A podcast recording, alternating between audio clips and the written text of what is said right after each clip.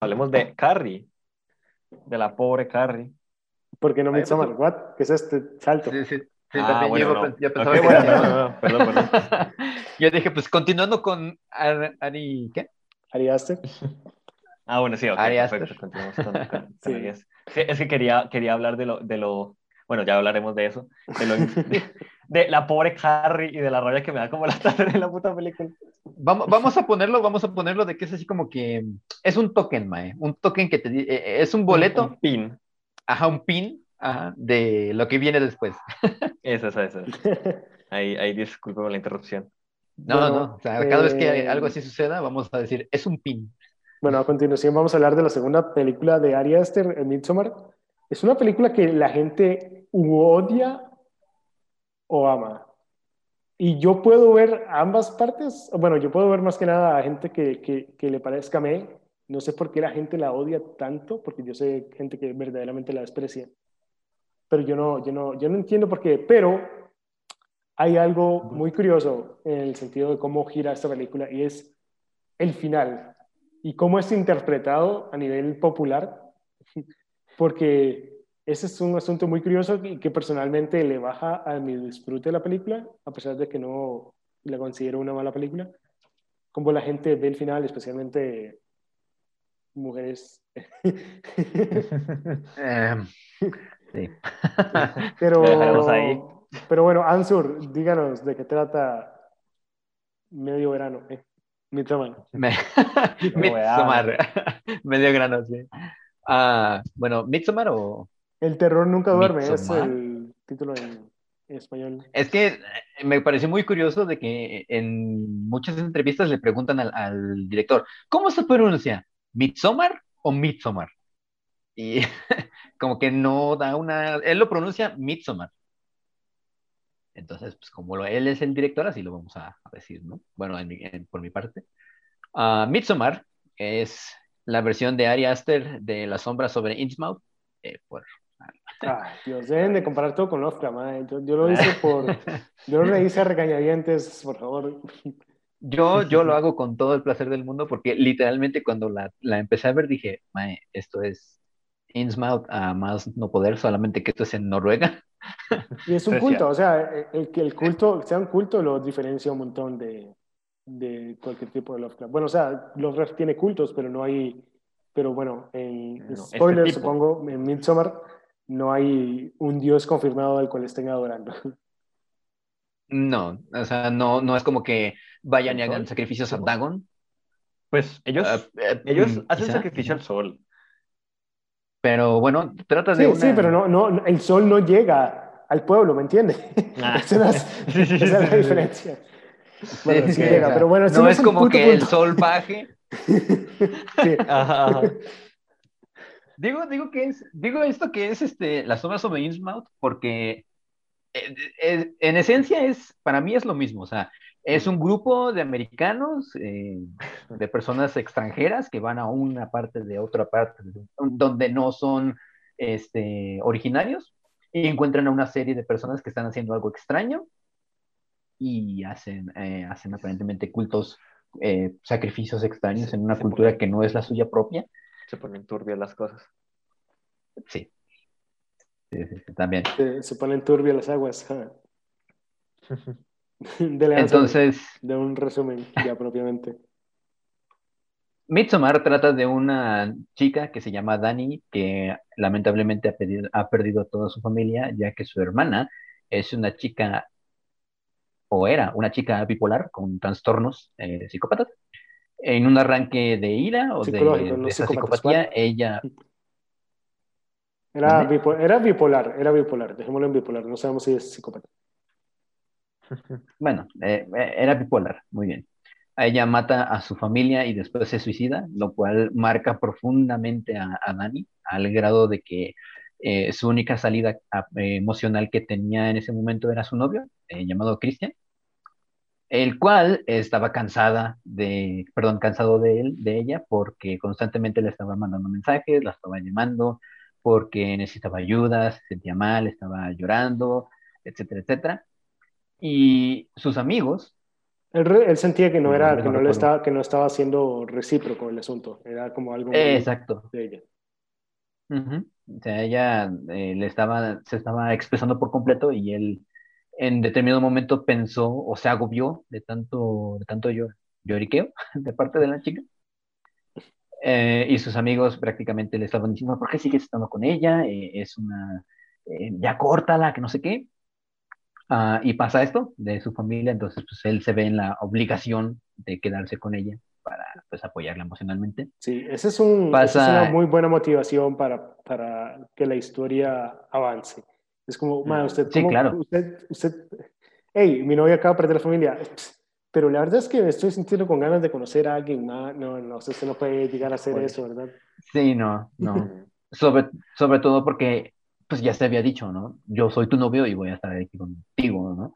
Entonces, sí, claro, es, es un grillete eh, eh, para este hombre, pero para Dani es la salvación total, ya que Sí, como tal, quiero, quiero aclarar a la gente que está viendo esto, no quiero decir, no estamos diciendo, bueno, al menos yo no estoy diciendo que Christian sea un buen sujeto ni nada de eso. Christian es un cobarde totalmente, o sea, porque él ya tenía ganas de romper eso por como desde hace un año, algo así, y el man no lo había Seis hecho. meses.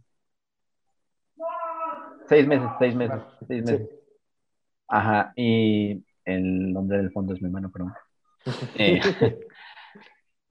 eh, pues sí, ah, resulta de que uno de sus amigos, del círculo de los amigos de este Christian, eh, no me Ujú. acuerdo si se llama Palet, Pel. Pel. Pelle. Pero. Pel, Pele, sí, Pel, Phil. Eh, Pelé, los conven- Pelé, ándale. Pelé. Los- Los blanco es. Eh, es un tipo de cabello largo que los invita a ir a un viaje a Noruega con su familia. con su familia. Eh, Suecia o Noruega. Bueno, uno de los países nórdicos. Para, Eso por allá. Allá arriba en el norte, donde hace mucho frío. Y pues Dani se ve, se nota en ese momento de que Christian ya no la, no la invitó, pero ella se autoinvita. Y pues No, no, espérese, no, no, no, no. Aquí quiero defender a Annie, porque, bueno, como tal, Christian aceptó el viaje y no le había contado a Annie, eh, al punto que ya tenía un boleto y se iba a ver como la siguiente semana. Ujú. Y pues Annie, Annie dice como, hey, man, Dani. yo... Sí, Dani. Dani. yo- Dani. What? Ah, yo no entendí. Annie. Sí. bueno, eh, Dani como tal, pues eh, le reclama el hecho de que simplemente no le haya avisado eh, y pues él la invita a ir y él está esperando que ella lo rechace, pero no lo rechaza.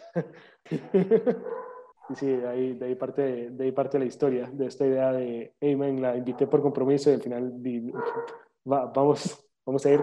Eh, este grupo de amigos que no son particularmente fans de ella, porque la encuentran un poco extraña y molesta. Ujú. No, y... Ella- es que ella llega, ella llega como, están reunidos ellos, y ella llega y está, y está actuando como si fuera como del grupo o algo así, ¿verdad? Pero usted ve como claramente ellos, ella se siente con ellos y poco a poco ellos se empiezan a alejar. Sí. excepto Sí. Pele, excepto Pele como tal, que, que Pele pues muestra un poco más de simpatía por ella, eh, de- le ofrece mis condolencias y demás componentes, ¿verdad? Empáticos que son, que, que son dejados por parte de, de precisamente esta familia que él va a ir a ver. Apoyo entre comillas, Mae, porque Pele desde un principio se nota así como que este, este personaje amable que, que te escucha, que te quiere ayudar y demás, pero, o sea, más adelante en la película se da a entender de que es un desgraciado. Ajá. Ah, o sea, es como parte de, es que... Sí, sí, sí, es parte de la, de la sorpresa. O sea, se- se- se- Es que como tal, la, la película, bueno, es un culto, entre comillas, maligno, ¿verdad? Entre comillas, dice. O sea, es un culto, es la historia de un culto maligno, pero el culto no es este ente súper misterioso, ¿verdad? O sea, es misterioso en el hecho de que no dejan que se publique nada respecto a ellos, pero ellos son muy abiertos con respecto a cómo son y sus actividades, al punto, bueno, o sea, invitan a los extranjeros Ujú. y... Ya sabemos para qué. Sí, bueno, eventualmente van a saber para qué, pero ellos como que permiten que sean como parte de sus actividades, sus festividades y demás componentes. Y como tal, o sea, les da, como tal, Ari Aster les da lo suficiente para que se sienta como algo en sí mismos, más allá del villano. Se siente verdaderamente como una comunidad. Son un personaje en sí mismos también, o sea, la comunidad en sí también es un personaje.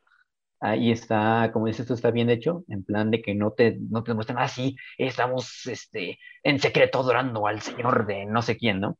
Pero tú entiendes, innatamente entiendes de que algo anda muy mal aquí, no sabes qué, pero algo muy malo está allí. Ajá. Y, eh, poco a poco Ari Aster te lo va, te lo va este, uh, revelando.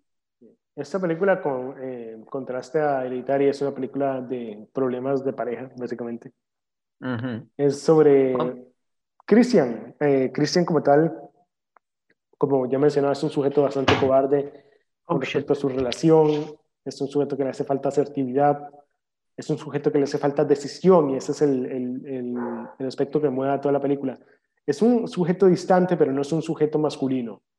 No sé si me siguen es que, vamos a ver, precisamente le hace, él, él, está estudiando, pero no sabe qué hacer su tesis. Y está, este otro, está este otro sujeto que, que, es, que está mucho más seguro de lo que gusta hacer. Josh. Josh. Y sobre lo que va a hacer, y conforme va avanzando en la película, él va a empezar a buscar imitarlo. Josh no es como eh, eh, un beacon of masculinity, ¿verdad? No es como un, la eminencia de la masculinidad, ¿verdad? Porque es un es, es, un sujeto demasiado intrometido. Y como tal, y esa es como una de las quejas que tengo en la película, el grupo de amigos, tal vez fuera de Josh, no es particularmente interesante de ver. O sea, Josh es un sujeto ambicioso, tal vez demasiado ambicioso. Le digo, chinga tu madre, Mark. El maldito, este, este sujeto súper irritante, que es el más, más molesto, Mark. Eh, Mark es nada más el, el, el, relieve cómico es el, no, no, es ni siquiera cómico, es... No, es, o sea, es, en buena teoría, es en buena teoría el sujeto cómico es un sujeto que no tiene respeto por la cultura de los Harga. Y bueno, es un sujeto en general irrespetuoso. Esperante. Sí, Pele es el sujeto que es relativamente amistoso, que tal vez guarda un secreto. Christian y Dani sí son los, los, los, los, los que tienen carnita, por decirlo así. Dani es una mujer muy, pues, femenina, estudia psicología, que es como una carrera súper femenina, por decirlo así. Dice el estudiante de psicología. o sea, es como, es como algo así, como, es, inherentemente, es inherentemente como empático y que busca ayudar a los demás, ¿verdad? Y Dani, y, bueno, tiene sus problemas emocionales. Y Mark es un, que es Jack Raynor en no su mejor actuación, Mm. que es un sujeto pues que es como despistado, no sé, como que deja ver accidentalmente muchas de sus falencias en la relación, incluso más allá de que no quiere estar en una relación que como tal no sería un buen prospecto, ¿verdad? Para casi que nadie, pero que igualmente es alguien, no es totalmente un maldito.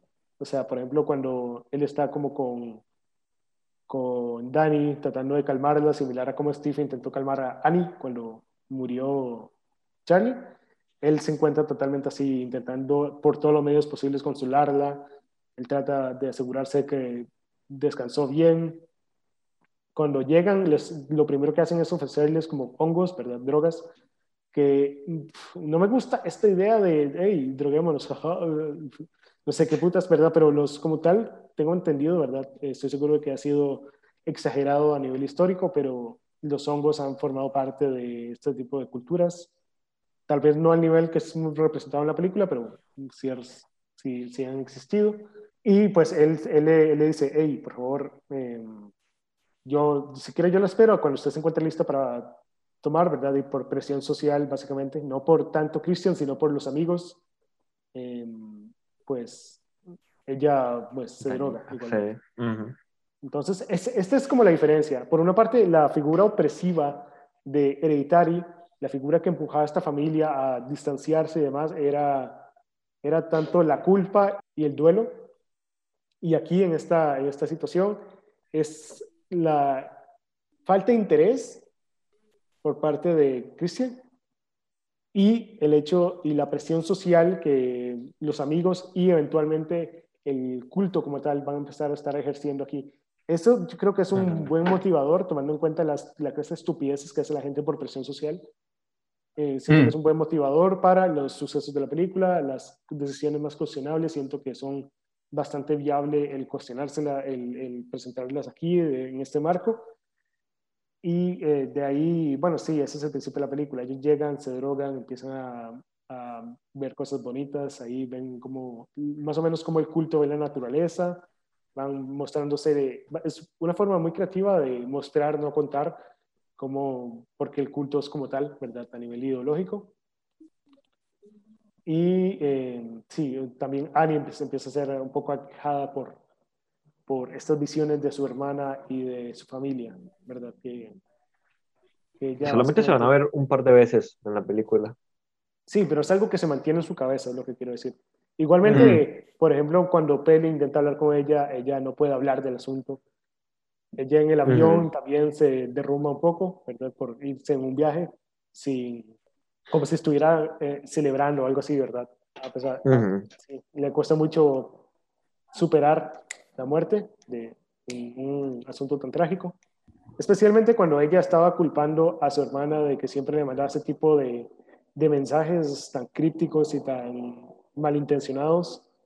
Y que el hecho de que el momento en el que ella decidiera decir como, sí, esa es pura hablada suya, eh, fue el, el momento decisivo en el que ella sí decidió tomar acción. Está ese- esa, esa idea de la culpa.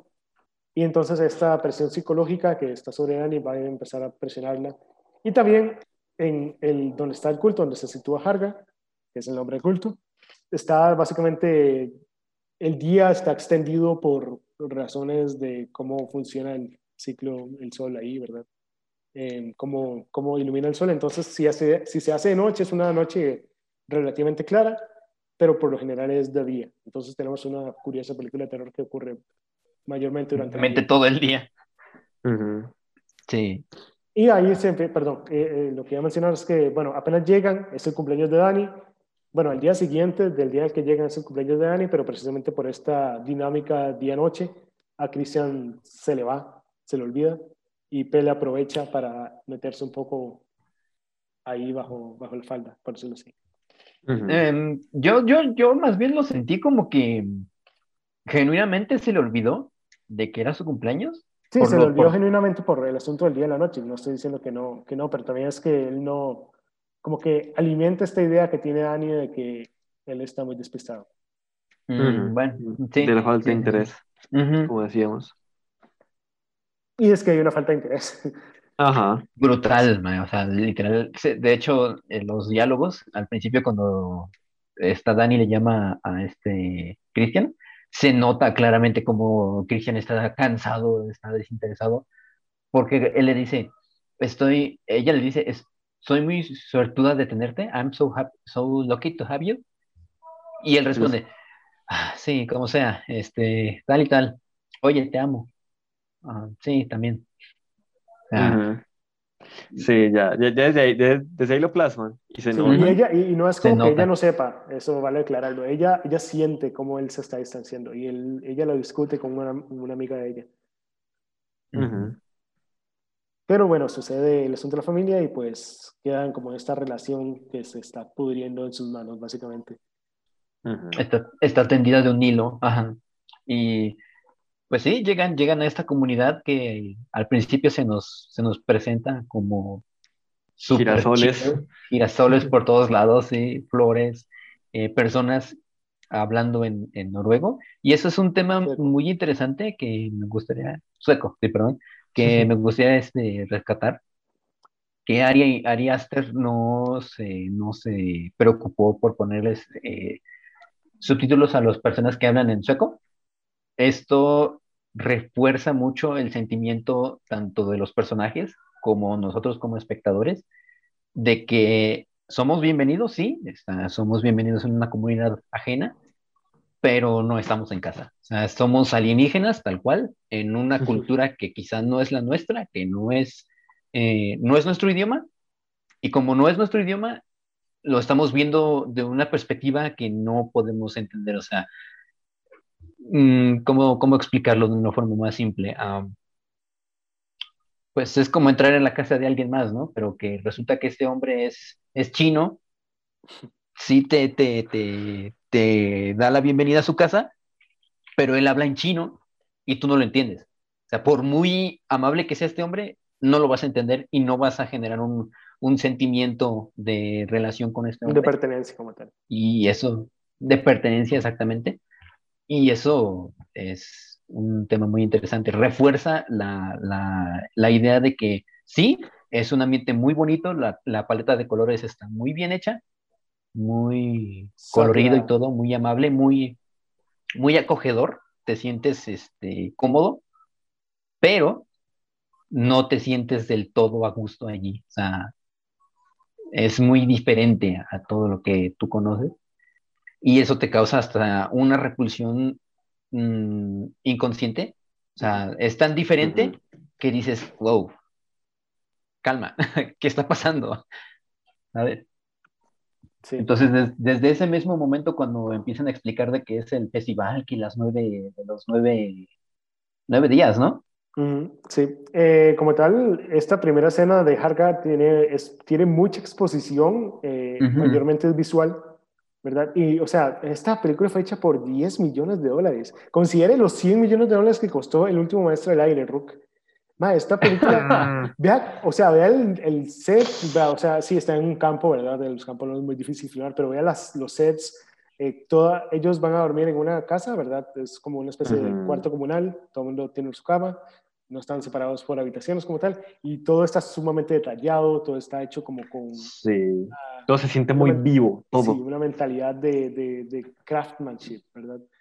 Y, o sea, usted ve uh -huh. un oso y es como que putas hace un oso aquí. Hay, hay, una sí, historia, sí, sí. hay una historia de amor, ¿verdad? Que es como parte de su folclore, en el que una mujer le echa... Eh, eh, hace un amarre bien, sí, bien hace heavy. Un, un, una poción de amarre ahí con su, con su menstruación. Y oh, Dios, sí, esa escena. Aguante, todavía no oh. estamos hablando todavía de la exposición. Eh, que eventualmente, bueno, va, usted se va a dar cuenta poco a poco de que hay alguien aplicándosela a, a Christian, ¿verdad? Eh, y pues mm. así sucesivamente va, va a comenzar eh, a jugar una dinámica particular con los Harga. Sí, es como, como tal, nuevamente la película se centra en los Harga, en cómo estos, sus tradiciones, en cómo se hacen cosas dinámicas, ¿verdad? juegos, la, la felicidad. Uh -huh. Tú puedes aprender mucho de una cultura, eh, esto lo, me lo enseñaron en la, en la prepa y también en la universidad, porque sí fui a la universidad. No la terminé, pero sí fui a la universidad. Nadie lo está cuestionando, van a ser tranquilo. Este, de que tú puedes aprender mucho de una persona y su cultura por la forma en la que, uno, uh, se viste, dos, cómo come y tres, cómo se relaciona con los demás. O sea, tú puedes aprender mucho, por ejemplo, de los Hargan, como Hargat, si no me equivoco. Harga. Eh, sí. Por la forma en la que visten, que es muy tradicional, muy, este, muy folclórica, como dijo, eh, perdón, Dalinar. Um, literalmente tú puedes aprender, ves ese tipo de vestimenta y dices, inmediatamente reconoces que está muy, muy, este, en unión con sus raíces culturales, de donde ellos provienen, la forma en la que comen en general, eh, que es como una comuna, que todo mundo se, va a comer a las mismas mesas, y cómo, cómo comienzan a, a, sentarse, la forma en la que se sientan, comen y demás, te da a entender de que son muy meticulosos y que cuidan mucho ese, ese detalle de tener como que decoro a la hora de comer. Uh, y de tradiciones. Ajá, en su tradición, exactamente, de que cuidan mucho esa parte, ¿no? De que te tienes que sentar de esa forma, tienes que ver a tal gente y tienes que comer después de que hacemos esto. ¿Por qué? Porque la tradición dice esto. esto. Uh -huh. ah, por ese lado, Ari Aster sí lo, lo, expone muy bien. Y hace algo que yo no hago a la hora de masterear una obsesión de D&D, que él enseña y no te cuenta. Entonces, sí, sí es un, punto, un, punto, a favor, sí, es maravilloso. Y de nuevo, yo, yo cuando vi la película de Midsommar, después de ver Hereditary, dije, wow, o sea, es un cambio, uh, no de, 300, de 180 grados, pero sí un cambio eh, puntual a la hora de, sus, de su, la manera en la que utiliza la cámara. a sus transiciones. Se, se, ve, se ve que efectivamente ya la experiencia que ganó en Hereditary la enfoca muy bien en Midsommar. Sí, a nivel, a nivel técnico es una película mejor. A nivel de guion, nuevamente tengo problemas con los personajes secundarios. Sí, sí, también. Y con el hecho de que tal vez es un poco más ambiciosa, de, es más ambiciosa que Hereditary, lo que es algo bueno, pero que logre aterrizar también es algo que, que cuestiono, ¿verdad? Eh, aunque sí siento que, que Danny y Christian son personajes bastante fuertes, son personas que usted va a reconocer y son personajes que usted pues va a poder entender en cierto modo cómo, cómo funciona a nivel psicológico, sea que usted le agrade o no. Como, ¿verdad? Porque Danny tampoco es como una, una santa, ¿verdad? Una pobre víctima o algo por el estilo. Danny llega a ser bastante llega a ser bastante abrasiva, por decirlo así le cuesta mucho, le cuesta también eh, igualmente como que busca más a Christian cuando, conforme se va alejando, lo cual no, no es algo que, que, debería ser, ¿verdad? También es como parte, eh, date cuenta, niño, no mentira. Sí. Y ahí, y conforme va avanzando la película, empieza a introducir el asunto del terror, lo cual se siente, y ese es como uno de los problemas que tengo, se siente un poco desconectado de la historia principal. Eventualmente se va a conectar, pero no, pero como tal, siento yo que, que es como cuestionable. Es como, como le explico, siento yo que le da sabor, por decirlo así, a la a Harga, pero como tal no se fusiona muy bien con la, con la trama principal, entonces se mantienen un poco divididas. Porque, o sea, por ejemplo, en la primera escena, la gran escena, es, eh, tienen una cena donde tienen a un par de invitados particulares, ¿verdad? Son ancianos de la comunidad, son gente como de 70 años, eh, y los tienen... 72. sí, los están elevando, por decirlo así, los presentan, les hacen un brindis y todo lo demás, y luego van al primer ritual de Midsummer y nomás llegan, hay un risco y pues eh, usted ve como ellos como ahí, están ahí hablando tranquilos, están un poco drogados, ¿verdad? Por el asunto de los hongos. Un poco. están, bueno, están drogados por el asunto de los hongos. Y luego empiezan a ver cómo los ancianos empiezan a hacer una especie de ritual sobre el risco. Y eventualmente bueno, hay un par, está en el grupo principal de personajes y luego hay, un, hay una pareja que no, que, que, son una pareja como de indios, no sé la verdad que son, o sea, indios de la India pues, y que son, que vienen aparentemente también de Estados Unidos. ¿Perdón? Hindúes. Eh, sí, es mejor decirles hindúes. Pues.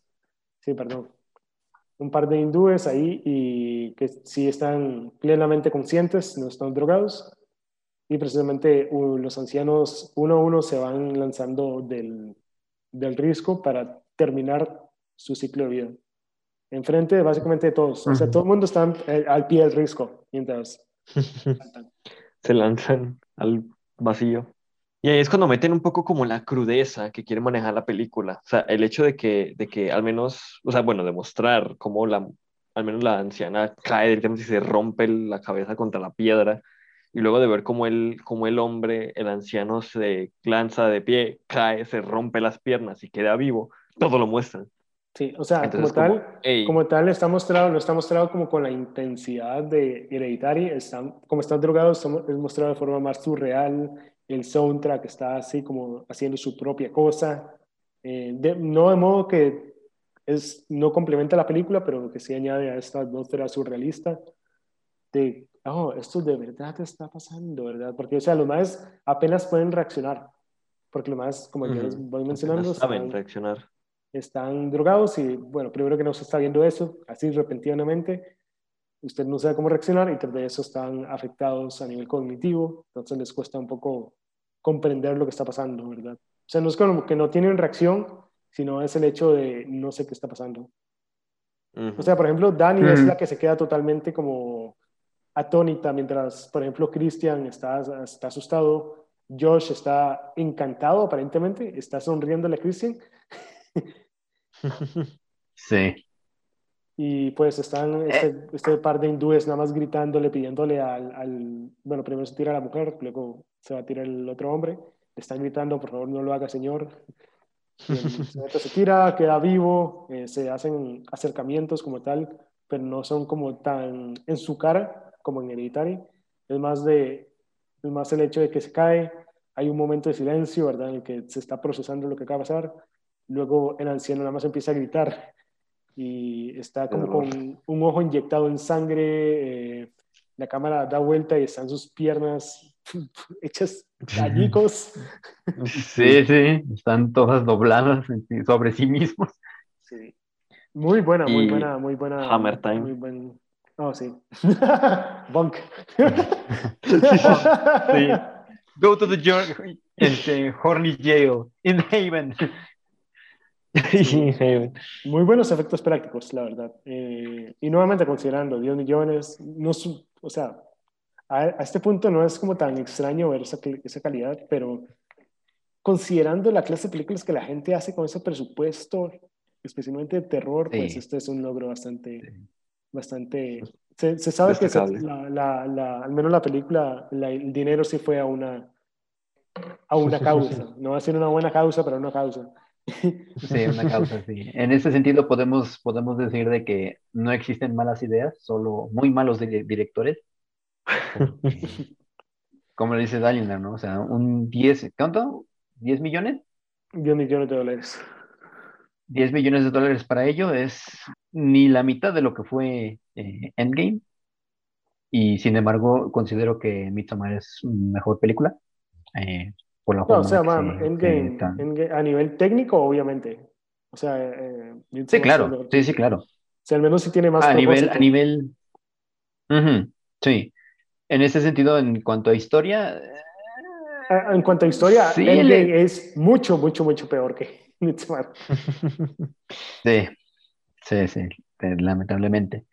Y sin embargo, en Midsommar también como que tengo algunas, algunas asperezas ah, que me gustaría tener una charla precisamente ahora. me gusta mucho cómo Ari Aster utiliza los desenfoques para darte una idea. este hombre, cuando, cuando vi Midsommar después de haber visto Hereditary, dije, este hombre es más, es un showman. En plan, muestra, muestra cosas juega con la cámara para darte ideas, ¿no? Y no puedo evitar pensar de que es el trabajo de Wes Anderson. o sea, totalmente. O sea, pero no sé, eh, eh, Hereditaria es más Wes Anderson que Midsommar. Pero yo lo digo, Mae, en cuanto, por ejemplo, en algunos diálogos, digo, eh, ok, eso es 100% Wes Anderson. Ejemplo, cuando cuando dicen, cuando Christian está en la entrevista con esta mujer, antes de que empiece con hacer sus cosas con la chica pelirroja, que dice, creo, creo que me comí un bello de ella. Dije, o sea, ¿quién, ¿quién en su sano juicio diría algo como eso? Digo, esto, esto, es una comedia involuntaria. ¿En sentido? En cuanto a los diálogos. Sí, es muy curioso. Yo la fui a ver al cine y, y, y ya en el clímax de la película, nunca mejor dicho, el clímax de la película la gente se estaba riendo y estaba asqueada y estaba absolutamente haciendo todo. Yo tengo, yo tengo un amigo con el que lo fui a ver y dijo, yo sí, yo sentí de todo con el final. No sé qué, no sé qué putas me llevó a ver. Sí, sí, sí, no sé qué putas me llevó a ver, pero creo que me gustó. no sé qué está pasando, pero creo que me gusta. Sí, no, pero, o sea, sí, eh, como tal, mi mayor aspereza es el hecho de que usted dice que es muy diferente, yo siento que no es lo suficientemente diferente de Hereditary a nivel de terror, quiero decir. Porque ya para el final, al menos de la película, usted el más está usando las mismas ideas que Hereditary. Tiene muñecos hechos de cadáveres humanos, tiene, em, tiene esta idea de... ¿Perdón? Se llaman efigies, ¿Verdad? La, Efigies, eh, estilo este, Wes Anderson, como usted menciona, eh, y demás componentes que se sienten un poco reciclados al final con música triunfal, ¿verdad? A pesar de ser un suceso terrible. y cosas, cosas similares, ¿verdad? Eh, pero sí, bueno, o sea, precisamente el terror se siente un poco desconectado. Creo que aquí es válido meter que hay una versión extendida de esta película que yo vi, dura tres horas. Eh, y es al mismo tiempo mejor y peor. Porque, bueno, conforme avanzando la película, una, una hermana de Pele empieza a, a gustar de Christian, empieza a hacer el ritual, ¿verdad? Que usted vio al principio de la película. La película no se lo cuenta, al principio es súper sutil, pero si usted sea, o sea, lo suficientemente sutil como para que usted se dé cuenta, y en el momento en que usted se cuenta, usted como, oh, no. Porque, por ejemplo, e, es un suceso, es, un, es, un, es una toma larga de Dani discutiendo con Christian. Porque, bueno, los hindúes, después de este suceso, desean partir, desean irse. Eh, pero bueno, primero se va aparentemente el novio primero, deja la novia atrás, Em, hay, un, hay un pleito, ¿verdad? Porque ellos son, se mostraron como una pareja muy cercana, que están cerca del matrimonio, son una pareja saludable. Es, una, es una película en sentido de relaciones bastante tradicional y eso, y eso es lo que me agrada, en sentido de, más sí, este, este más es un cobarde, ¿verdad? Alguien que, que, que tiene conocimiento tal vez de desafiar a su pareja, pero nunca ser como demasiado, como obviamente ser insultante al respecto, ¿verdad? No como Cristo no es, sino como, como esta pareja hindú es, es como algo, algo muy positivo, siento yo, ¿verdad? Es como el, eh, existen claros roles dentro de la pareja. Em, ella está esperando que él la saque de ahí él está en total disposición de hacerlo, cosa que en, también quieren hacer Cristian y Dani, Dani quiere salir, pero Cristian repentinamente encontró el motivo para el cual quiere escribir su tesis, que es exactamente el mismo de Josh, de hacer sí, sí, sí. Eh, le estaba básicamente robando la idea a Josh. Y entonces, bueno, usted ve esta, esta diferencia entre, entre alguien verdaderamente masculino y alguien que solamente es distante y estoico, porque eso es lo que leyó en alguna vara de Reddit. pero sí, o sea, es como, es como este, este contraste de una relación eh, saludable y esta relación en la que tóxica. Sí, tóxica. Bueno, sí, Dani quiere salir de ahí. Eh, este, este suceso, básicamente este suceso traumático le volvió las memorias de lo que hizo su hermana.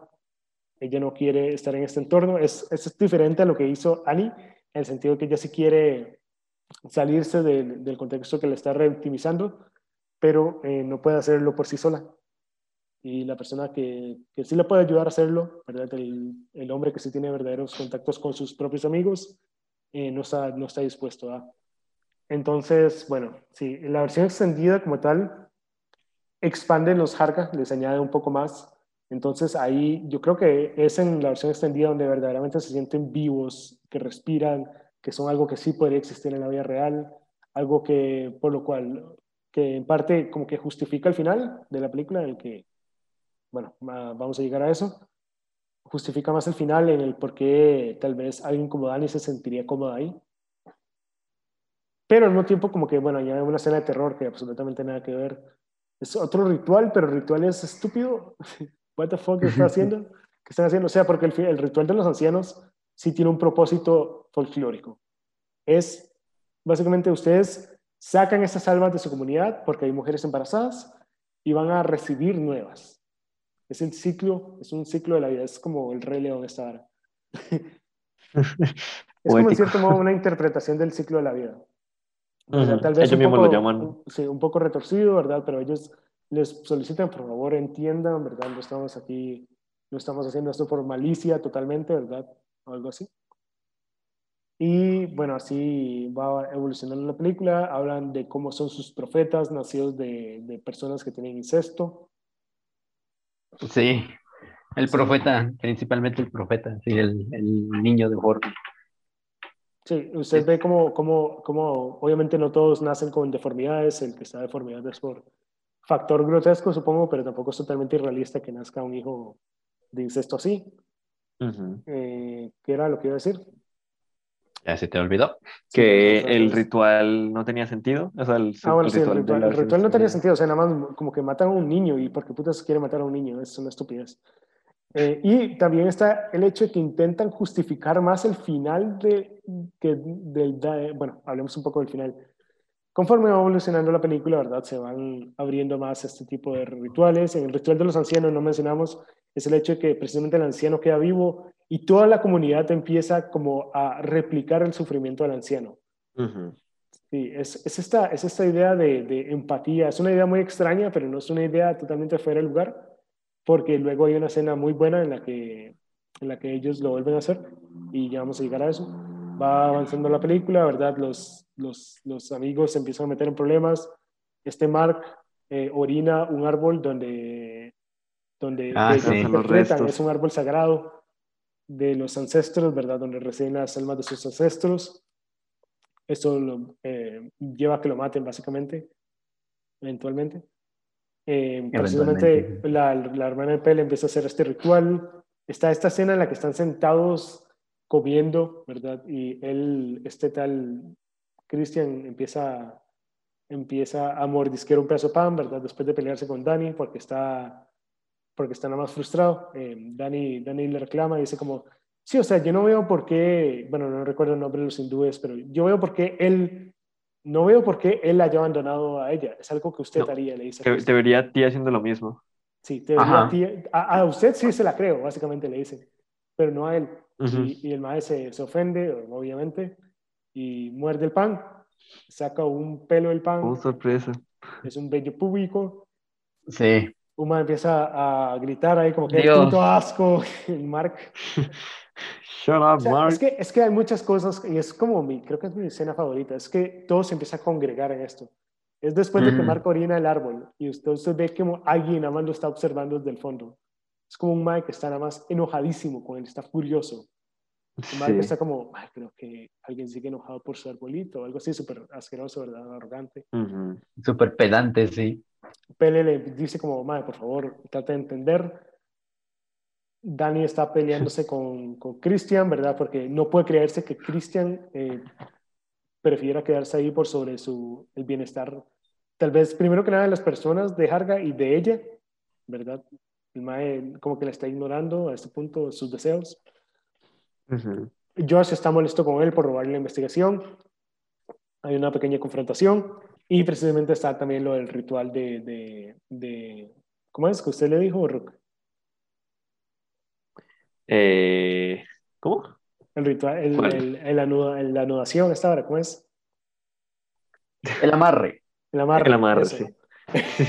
la anudación. Sí, está, pues también, está, también está también congregándose todas estas subtramas, por decirlo así, en este punto y precisamente se va desarrollando y va evolucionando al siguiente punto, en el cual ya como tal Dani y Cristian empiezan a distanciarse más y Pele empieza a aprovechar este distanciamiento. Primero que nada, para apelar, se pone en, buen, en buena posición apelando a, hey, madre, la verdad es que su novia es buena nota, trate, trate de entender, ¿verdad? Que, bueno, no quiso olvidarse de su cumpleaños a propósito, bla, bla, bla, ¿verdad? Y todo esto, pero ya es un contexto que es un poco difícil de arreglar y excusar.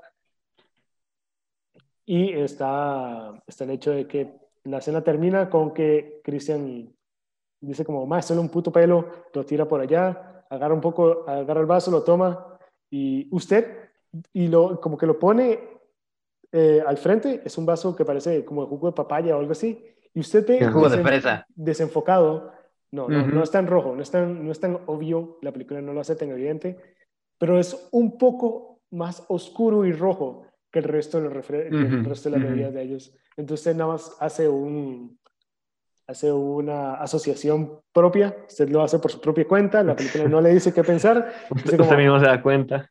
Qué asco, mae. sí. Sí, mae, sí, sí, totalmente. Cuando yo vi, cuando entendí eso, dije, oh, Dios. Este también le gusta mucho el body horror. Hombre. Sí, y ahí, bueno, Así funcionan los amarres. Sí, sí, sí, sí, sí, sí, funcionan los amarres. Totalmente. ¿De ah. dónde crees que viene la, la, frase agua de calzón? O sea, hmm. poniéndonos, poniéndonos serios. Nunca he escuchado eso. ¿Poniéndonos serios? No hablemos de eso. ¿Qué es agua de calzón? Dígame, Ansu. Explíqueme a nuestra audiencia qué es agua de calzón. ¿Qué es con la, qué es con la duda? Sí, que, investiguenlo, investiguenlo. Bueno, voy a hacerlo. Agua de calzón. Va, va no, una, una Tú no, la, la, audiencia, nuestros radioescuchas. ¿Qué putas es agua de calzón? Bueno, si quieren continuar yo uso qué es eso. Una quieren receta bien explicada. ¿Qué putas es eso? Correcto. Continuemos, por favor.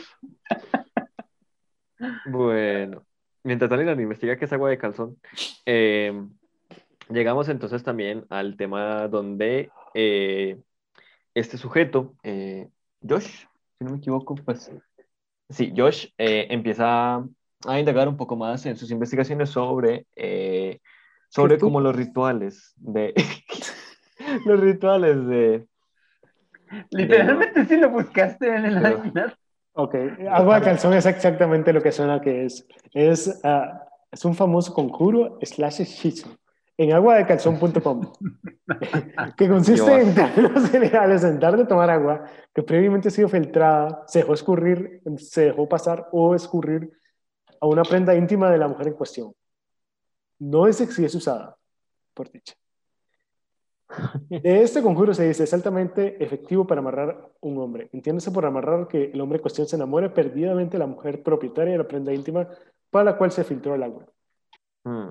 Esto, esto está en Géminis. Ah.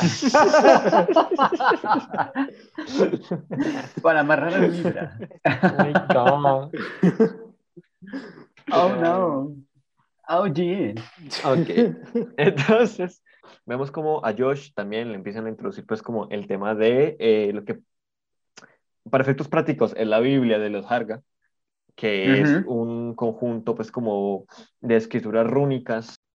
Entonces, eh, este, este, digamos, este libro rúnico en el que, en el, que el profeta eh, también plasma sus, plasma sus pinturas, eh, se ve como Josh queda, digamos, como fascinado con esto.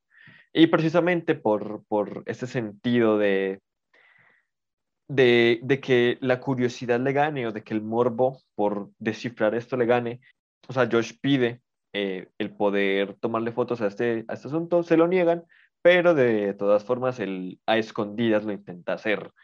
Pero es asesinado por eh, básicamente los profetas del, profetas del lugar, balas en la cabeza y un maravilloso bonk. Y Sí. eh, pues ahí, ahí también plasman un poco el terror, en el sentido de que el asesino de Josh estaba vestido con, con no, no entendí bien si era la cara de Mark. Era la cara de Mark. Eh, ahí en esa escena, precisamente cuando ya revelan qué, qué está pasando, la, la cara de Mark es la que tiene este, Ajá. este Y- asesino, a y modo de adentro- máscara. Ajá, adentro está el profeta este deforme. Ujú. Nada más observando las cosas. Ajá. Y respirando de una forma muy incómoda. Y pues bueno, Josh desaparece y ya lo que es Danny y Christian se dan cuenta de que de, hey, poco a poco se fueron quedando solos. Y ya pues empiezan a tornarse las cosas un poco más al clímax del el clímax de la película, donde todo empieza a, a juntarse. It's all coming together. Oh, ya. Exacto. Entonces, nos empiezan a mostrar cómo, el, cómo los eventos se empiezan a desarrollar, cómo eh, la propia comunidad integra sutilmente cada vez más a Dani dentro, del, dentro de, de las rituales o digamos dentro de las costumbres de la, de la propia, de la propia los Hargan. Har- Hargan. Ujú. Y eh, empiezan con el tema de la, del baile de la Reina de Mayo, en el cual involucran a Dani sin que la propia Dani se dé cuenta. Eh, ¿Y qué es? Bueno, básicamente, eh, mientras Dani está en el tema de, con el tema de el baile, a Christian, Christian empieza a ser más evidente el tema del, el tema de, digamos, como de la ¿Cómo decir? Ah, bueno, ahí donde a Christian lo llevan a donde la, donde la matriarca, por así decirlo, del, de los Harga, que él explica sobre, sobre que él ha sido elegido para eh, procrear con una de las muchachas jóvenes del, de los Hargan. Y empiezan a desarrollar un poco más esto, donde se empieza a ver cómo a él empiezan ya a echar, empiezan a drogar, le empiezan a dar eh, bebidas que lo, que lo desorientan por completo, cómo lo empiezan pues como a, como a enmarañar. eh, Sí, aprovechando Ese es, ese es el el, ese es el, el- el punto vital de la película. Es algo que yo siento que mucha gente no, no capta. Es, y es el hecho de que, de que, como tal, porque, bueno, al final de la película es. Bueno, parte del final de la película es que precisamente Christian tiene sexo con, la, con esta, esta, esta chica En, en una escena bastante curiosa. Bastante explícita. Sí, bastante, sí, o sea, es bastante explícita, ¿verdad? Eh, como tal, las, las, algunas mujeres, ¿verdad? Están ahí también y están, están intentando como denotar que están compartiendo el placer que siente una de ellas, ¿verdad? Están imitando precisamente la- la- las, las expresiones de la chica. Sí, Están haciéndolo. están incitando a que, están básicamente impidiendo que Christian pueda sacarlo eh, como para Sí. o algo así, Incluso, incluso, la, incluso hay una mujer que está eh, que lo están presionando la cadera de, de Christian. Entonces, Y eh, Christian es está ahí donde- totalmente drogado, usted lo ve ahí. Sí, y este sí, es el está punto vital, es que la gente, es que es un punto que, bueno, fuera de lo que Christian ha hecho el resto de la película, ignorar, eh, intentar culpar a Danny por problemas que él ha, ha establecido, ¿verdad? Forma sutil, no es demasiado evidente y tampoco es demasiado explotativo del- del- de, estas, de este tipo de relaciones. Eh, precisamente, pues, la gente asume que, bueno, sí, le dio vuelta, al final. Ujú. Yo como, madre, no, Ujú. no le dio vuelta, lo, lo violaron, compa. Ella piensa que, Sí. le dieron, que, que él decidió eso, pero él no tuvo ninguna decisión, Sí. ¿Verdad? Porque él no puede escapar. Nadie puede escapar. Eh, Nadie Ujú. tiene acceso ahí. Está alejado. No. Y, el, y al tipo lo drogan, pero bastísimo. O sea, Sí, al sí, punto sí. de que él pierde por completo lo- los sentidos. O sea, a él incluso, o sea, es el hecho de que todos saben cómo aprovechar el hecho de que Christian estaba tan desorientado que llevan a Danny por otra parte completamente diferente, precisamente para desviar su atención. Ajá. Y pues Y ese. Ya, adelante. No. Bueno, y es ahí, es, ahí es donde me doy cuenta de que la relación de los dos literalmente se quiebra. O sea, Dani ya no, ya no lo ve con los mismos ojos. O sea, No, o sea, se quiebra en el momento en el que Dani es coronada reina de mayo. sí, es cuando sí, sí, sí. Christian se ve totalmente alienado en la relación. Porque ella ya encontró a alguien más que sí le da atención, que sí la entiende, sí tiene empatía por ella. En- Y ella ve, y ella ve a Christian eh, teniendo relaciones con esta muchacha Y y la- básicamente la llevan, la, la, la llevan a que vea eso. pues le dijeron como, sí. hey, yo que tú no iría allá, pero es como, Ve, no vayas, pero sí ve. Ella, Ajá, ella, ella, ella, ella como que, ella como que le llama la atención los sonidos de los gemidos de mujeres, pero, pero ellos le dicen, hey, no vaya, sin razón alguna. Entonces como, hey, vaya. sí, exacto. Y ahí Pero- es donde, donde ella infiere de que, hey, Christian, todo lo que estaba haciendo era simplemente para esto, perro y juego. Sí, sí, sí, sí, sí, sí, sí. Maldito Y sea ese- él sin, digo, ¿qué? ¿Eh, ¿Qué eco? Yo en este sentido, yo sí considero de que el, el punto quiebre fue en ese, en ese mismo momento, en esa escena, porque a pesar de que sí, Christian se sintió alineado, alineado, alienado, perdón, eh, Dani no, o sea, de otra forma no hubiese llorado tan fuerte.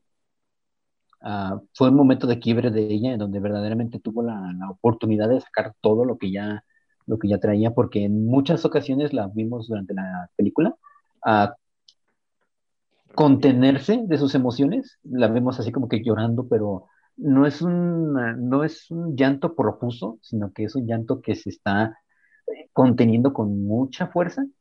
Incluso en una escena así como que intenta ahogarse, ¿no? Como que se está, está intentando respirar muy fuerte y es aquí donde incluso se quiebra tan fuerte que empieza a gritar, ¿no? Sí, es, es la mejor, la, bueno, yo creo que había dicho que la escena de la, bueno, esta es la mejor escena, la escena en la cena es la segunda mejor escena, Eh, Sí. porque, bueno, o sea, aquí usted mm, capta verdaderamente como los, el poder que tienen los Hargas sobre ella y esta, como, este, precisamente la empatía que han ido demostrando toda la película, aquí, las, aquí se, eh, empiezan a entrar mujeres y nada más empiezan a llorar con ella. Así empiezan a gritar con esta, con todo lo que tienen. Al unísono. Sí. Y yo sé que hay gente que lo encuentra cómico, pero yo nada más lo encuentro como, puta madre, o sea, imagínense lo que significa para ella eso. o sea, exacto, ¿Cómo, ¿cómo, le transmiten el, hey, nosotros sentimos su dolor, nosotros estamos ahí para ayudarle con ese dolor. Eso es lo que supongo que supongo yo que, que compra a Dani en el momento. Pues, Sí, totalmente. Empiezan a intercortar eh, el, básicamente el llanto con el placer bueno, con, entre comillas, el placer, madre, la cara, es que la cara de Christian es una cara de trauma absoluto. El madre tiene los ojos abiertos de par en par, está como aguantando la respiración, o sea, no sé. Intenta correr por su vida, pero, uff, ahí es donde llega, donde llega, y él se mete como al gallinero. Sí, sí, sí. Es como, oh, encuentra, encuentra al novio de, de, la tipa hindú. Creo que está vivo todavía. Vivo, sí. es, como, es, como, donde las gallinas se posan, básicamente. Lo el gallinero, sí. Sí, es donde sí, o sea, donde se posan los, los, gallos. Y, y, es que me hace gracia porque lo muestran lentamente como, oh, sí, mira, sí, y está vivo. porque te muestran los pulmones aún respirando y uno es como, Dios. Pero en ese momento, en ese momento también es la, la, pregunta de que si verdaderamente está vivo, porque Christian está tan, tan arriba, tan high, que Mae. que lo puede llegar a ver, digamos, como alucinado. Sí, también hay, hay a nivel visual, y esto no lo hemos comentado, eh, cada vez que hay alguien drogado hay unas pequeñas sutilezas en, el, en cómo la película es filmada, cómo la persona interpreta todo lo que ve alrededor en relación a la primera escena. Por ejemplo, la mayoría de veces es ver cómo una flor se abre y se cierra, ¿verdad? Como si estuviera respirando en sí misma. Entonces, sí, lo que dice Ansur puede como las cosas se mueven. Sí, como Yo sí noté eso, que es que como que se contornean muy sutilmente. Sí, sí, sí, como que tienen un, ah, no sé cómo explicarlo, um, un desenfoque, un tanto... Una ondulación. Una ondulación, exacto, sí, sí, muy, muy sutil es como si estuvieran, como si estuvieran vivos, como tal. Bueno, o sea, las plantas están vivas. Sí, y por ejemplo, eso se ve cuando, cuando Dani está sentada en el trono de hojas, que ella misma empieza a palpar las hojas que están en los, brazos, en los reposabrazos del trono y es, ya se ven como si estuvieran estáticas hacia, la, hacia ella. Y eres como, yo, what? ella, y pues llegamos a la escena final, donde nos explican de, hey, nueve sacrificios, tenemos aquí justo las personitas contadas, oh sí, y nuestra, y nuestra reina, nuestra reina de mayo. Y uno es como, oh sí, ahí están todos nuestros personajes secundarios favoritos. Sí. y Dani en el traje del oso, ¿verdad? Que es como reacción, creo que es una metáfora. bueno, no una metáfora, sino una alegoría a, ¿cómo, es, cómo se llama? El, el mago de Oz es como este animal que es imponente, pero en realidad es un cobarde.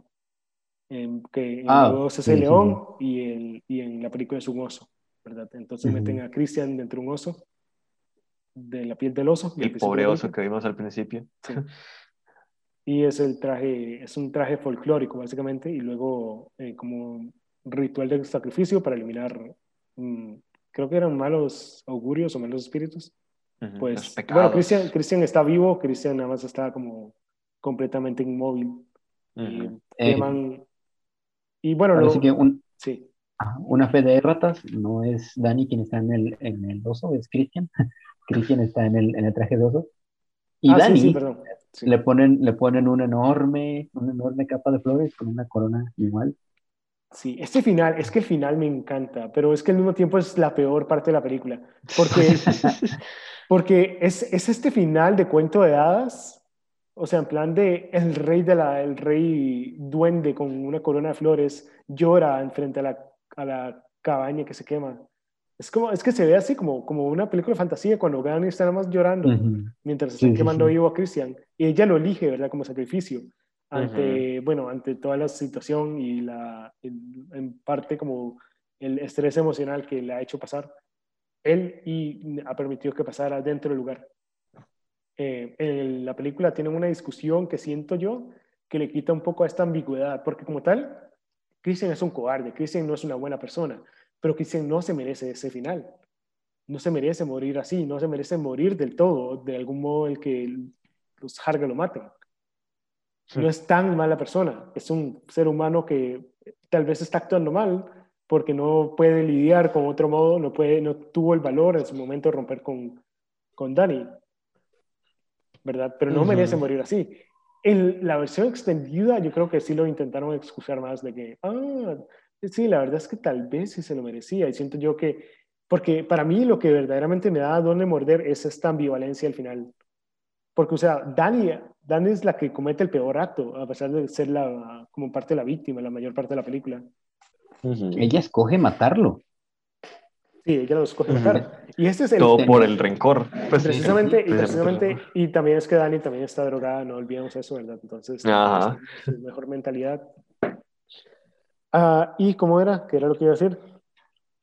Ah, bueno, sí, Mae. Y ese es como, digo que es la peor parte de la película porque al final me gusta mucho, pero al mismo tiempo eh, es la parte que es peor interpretada porque la gente en verdad se toma en serio que el Mae le dio vuelta ignoran el hecho de que el mae fue violado, ignoran, o sea, el mae tenía una erección, entonces quería, puta madre. Sí, sí, sí. sí, como dices, o sea, Terrible. hay una araña que si te pica o si te muerde, literalmente te da una erección. No, o ¿cómo es que se llaman? Los afrodisíacos. Estímulos. Estímulos físicos pueden hacer que usted provoque una erección sin que usted quiera, mae. Usted se despertaba cuando era adolescente con una erección y y de repente decía como, oh, mae, sí, es que estoy horny. No, ¿verdad? No era o no necesariamente, a veces, a veces sencillamente pasa y tú dices, oye, pero no estoy horny. O sea, es algo que nos pasa a los hombres. Oh, el cuerpo humano funciona así. Oh, vaya, sorpresa. Sí, pero o sea, ¿Sí o no? Sí, o sea, es, es, y, la, y especialmente mujeres dicen como, qué dicho que se liberó de ese imbécil. Y como, ¿what? Es como, usted ve, es como Slay Queen y ponen un montón de fotos de psicópatas de películas, como, oh, my, ojalá todos fuéramos así. Yo me quedé como, my, ¿qué puta les pasa? Bueno, no solo mujeres, también hay aliados, eh, imbéciles ahí que o, se cortarían los huevos o no, porque los necesitan para violar a alguien, no sé, man. Y... calma, calma. Pero o sea, sí tienen como esta interpretación y es y no es algo como tanto de nicho. No es algo de nicho. Y yo creo que mucha gente que oye la película lo interpreta como, hey, Kristen se lo merecía. Yo no siento que sea así.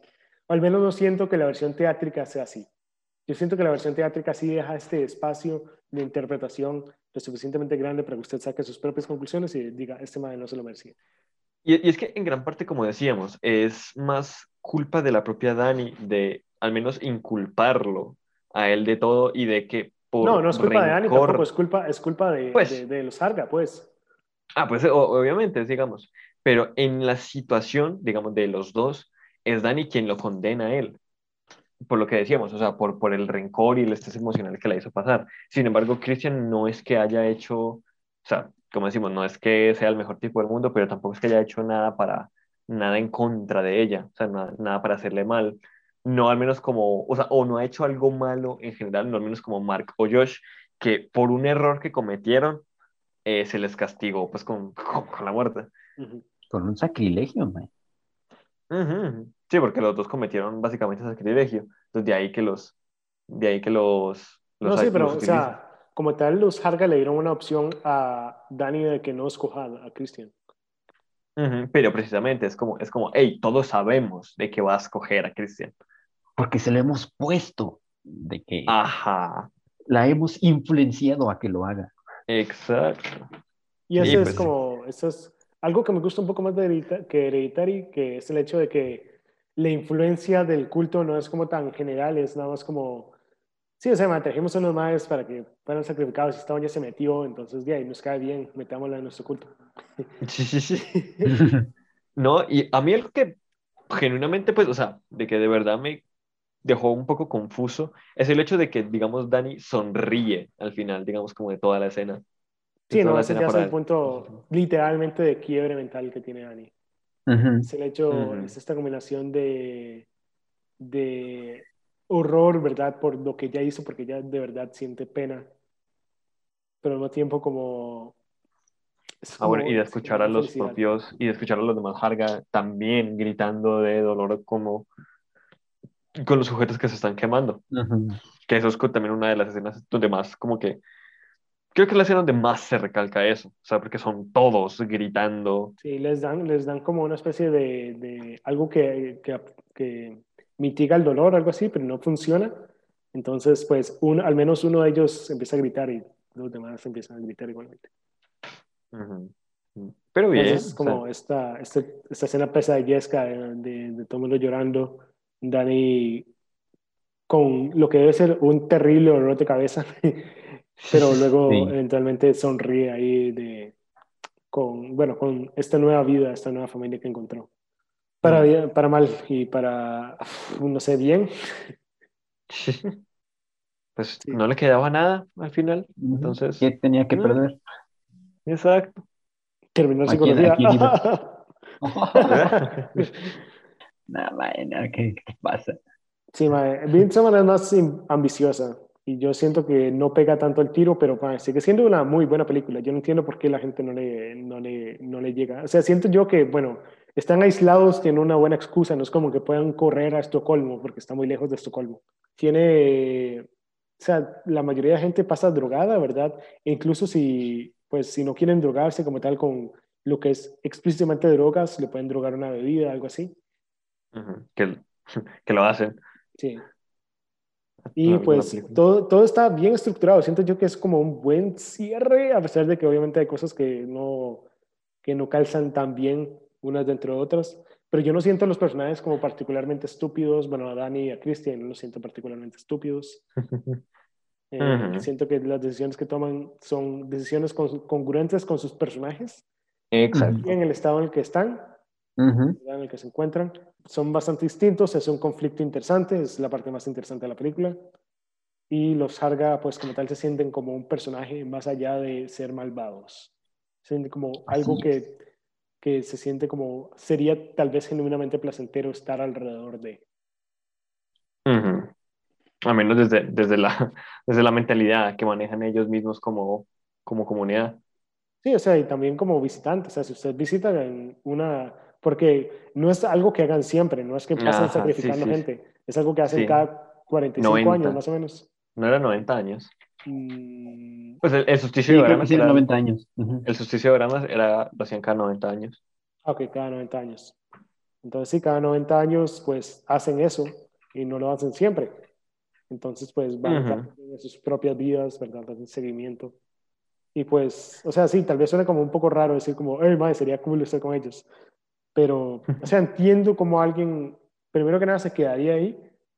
Y segundo, pues que, o sea, son gente relativamente normal. Es- Eso es lo bueno de la película, es que los presenta como si estuvieran vivos, de verdad. Bastante, bastante bien. ¿Cuál es, a ustedes, cuál les gustó más de, de ambos? Ah, Midsommar. Me gustó más, un poco más Midsommar. Mm, a mí me gusta más Hereditary. ¿Por qué En- Midsommar más? ¿Se puede preguntar? Ah, ya, ya, ya, ya puedo ver ahí el. ¿Por qué Ignora la, ignora la pistola que te, con la que Sí, te sí, está sí, sí, sí. apuntando, dale. Estoy así como que levantando mis, mis manos en este momento. ¡Ah, Sur!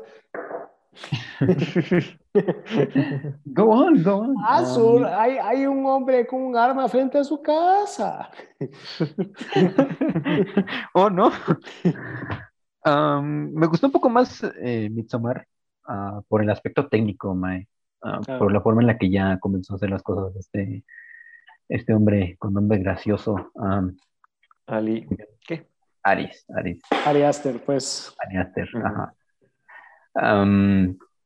Sin embargo, a modo narrativo o modo de, de- de historia, me gusta más Hereditary. Ajá. Me gusta, me gusta más. Sí, narrativo, narrativamente siento yo que el, que el terror, bueno, es que sí digo terror, pero siento, o sea, hay gente que no va a sentir terror cuando eso. Pero sí, como los, los elementos sobrenaturales, los elementos que inducen terror, ¿verdad? Que es- están ahí para inducir terror. Están Ujú. mejor planteados y me- son temáticamente más coherentes que en Midsommar. En Ujú. Midsommar son, no están fuera de lugar porque añaden al mundo, pero temáticamente se sienten un poco distanciados al corazón de la película, que sería la relación entre Christian y Dani. Podemos Mm, y, no comparar. es, y no es un terror como tan de la palabra terror. Ujú. Claro, o sea, es que eso, es, eso depende. Depende con quién. Podemos, po- Ya podemos, subjetivo. ajá, podemos considerar que Midsommar y Hereditary son un par de, ah, ¿cómo llaman esas cosas? De gelatinas. En el caso de Hereditary, eh, el terror cuajó muy bien, pero se siente un poco flojilla en el aspecto técnico. Sin embargo, Midsommar, el terror no cuajó bien, pero en el aspecto técnico quedó muy bien. Entonces, Ujú. sí, yo- yo- Perfectamente en balance. Ujú, sí, sí, sí. Sí, siento yo que, Sí, pues, que, que- que a nivel, que creo yo que el, el corte extendido podría ser mejor que Hereditary si no fuera por, por esa escena añadida de básicamente Christian y Dani peleando. Porque eso fue como, sí, o sea, al, al final se lo merecía o algo así, no sé, la verdad es que tiene, al- tiene más sentido la decisión del final, pero igualmente se siente como si estuviera justificando el asunto, lo cual no creo que sea algo positivo para la película. Y luego de dos horas y media podcast, Llegamos Podemos. a el evento principal. No, mentira. Esto solamente fue un tentempié. podemos soltar el último pin. Oh, sí, la yo creo, yo siento que esta es como la película favorita de Rook porque es la que se quiso mandar de una vez. Yo no tenía ni idea realmente. No tenía ni Mm. idea realmente de qué iba a tratar Carrie. O sea, ni- me lancé de, bo- de boca a, a verla sin, sin siquiera ver eh, previews ni, pues, ni nada en, en absoluto. Y, digamos, no fue una sorpresa, pero fue como, hey, está bastante bien. O sea, en sentido de que es un terror que obviamente a, a nosotros ya no nos cuadra por, por el tema, supongo, generacional, pero objetivamente diría que estaba pues como bien. Me gusta mucho cómo plantea pues como el tema del, el tema del fanatismo religioso y las consecuencias que trae, que trae eso en, en la pobre, en la pobre Carrie. Y pues no es algo, digamos, completamente destacable la película en general, pero bien. Sí, la película, bueno, todo el mundo sabe que trata Carrie, puta madre, es un clásico.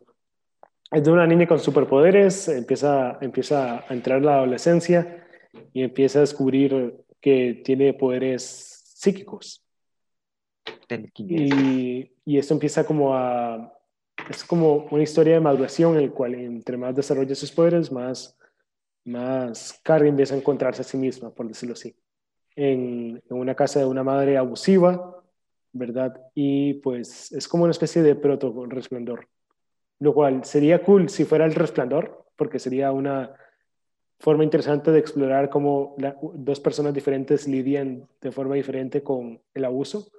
Por parte está Carrie, que, que, cuyo, que el- los poderes surgen como de la maduración de su cuerpo, ¿verdad? De su mente, con la adolescencia. Y pues podría ser como algo en, en- como en el propio resplandor, en Danny Torrance, que básicamente igualmente fue abusado, esta vez por su padre, en, en una relación abusiva, pero que se podría interpretar como que fue forzado a madurar muy pronto. Pero lamentablemente este no fue, no fue la lógica de Stephen King, nada más fue, hey, poder este le que goes go brr. y decidió hacer a Carrie. Carrie fue su primer libro. Carrie fue el primer libro de Stephen King, que hoy en día conocemos a el man que caga un libro cada seis meses. y la verdad es que la película es mejor, bastante mejor que el libro. Eh, El hombre que sí, sí, sí, totalmente, man. No, hay- no hay mejor manera de escribir a Stephen King que aquel que a cada mes saca un libro. ¿De dónde chucha lo saque? ¿Quién sabe? Pero lo hace. Ay, man. Es la trama que Stephen King ha estado, empezando, ha estado repitiendo desde de Tommy Knockers, los libros actuales, Ándale. en los ochentas. Pero bueno, eh, en fin, sí, Carrie. Eh, Ansur, ¿usted ya había visto Carrie?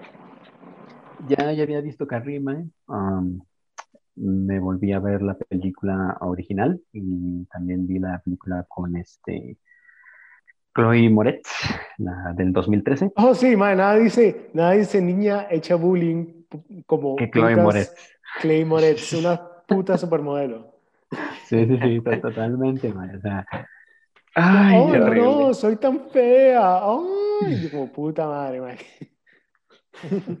Sí, no, eh, sí, o sea, puta madre, el remake es terrible. Es más fiel al libro, pero eso no lo hace mejor, porque bueno, a nivel estético, a nivel estético, pues no está, no tiene la mitad del esfuerzo que tiene la película original. Investigué, investigué al respecto de la, de la película del 2013 y vi que tenía este, eh, no me acuerdo exactamente cuántos millones se llevó.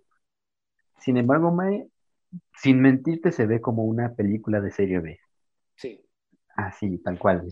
el, el, el reparto, aparte de Chloe Moretz, todos los demás personajes, o sea, son exasperantes, o sea, no, son molestos, ajá, son molestos. Sí, igualmente en la película original, pero usted, bueno, primero que nada tiene como a John Travolta que estaba en su, en su, en su mejor momento, por decirlo así.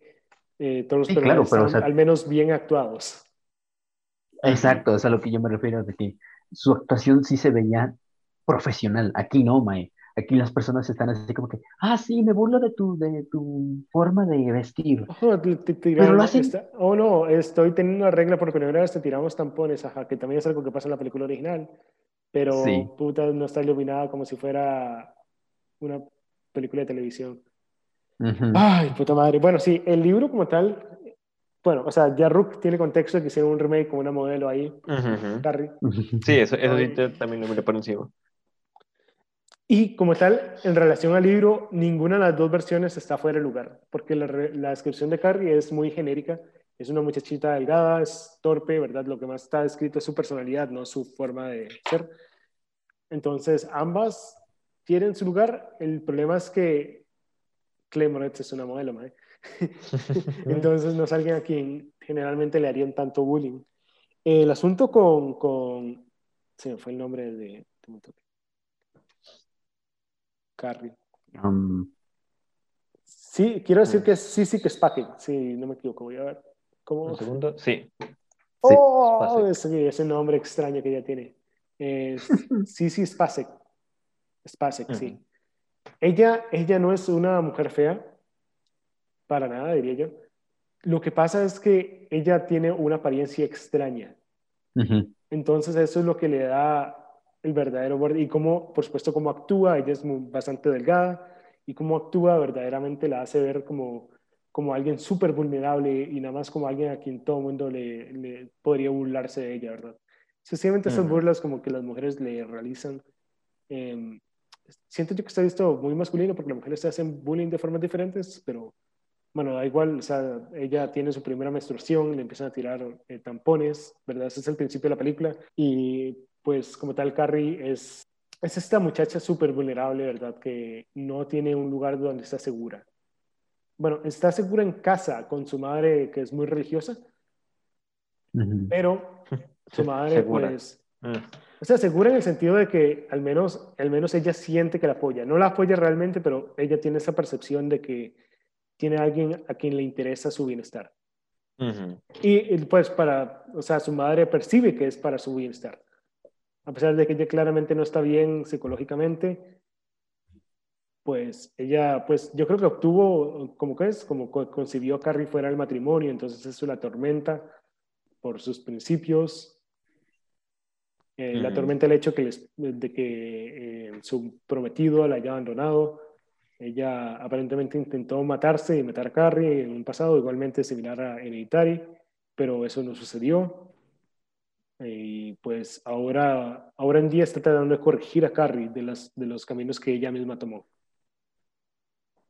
Y lo hace de una forma, ajá, lo hace de una forma muy, muy invasiva, demasiado, o sea, está intentando, como dice este Dalinar, evitar que ella haga las mismas cosas que ella cometió, sus mismos errores, pero su forma en la que lo trata es muy muy abrasiva, no, no es comprensiva, sino que es muy, muy estricta en plan de que, no, si haces esto, vas a hacer esto, esto y esto y esto y esto. Esto es pecado, todo es, Es pecado. pecado. Ajá.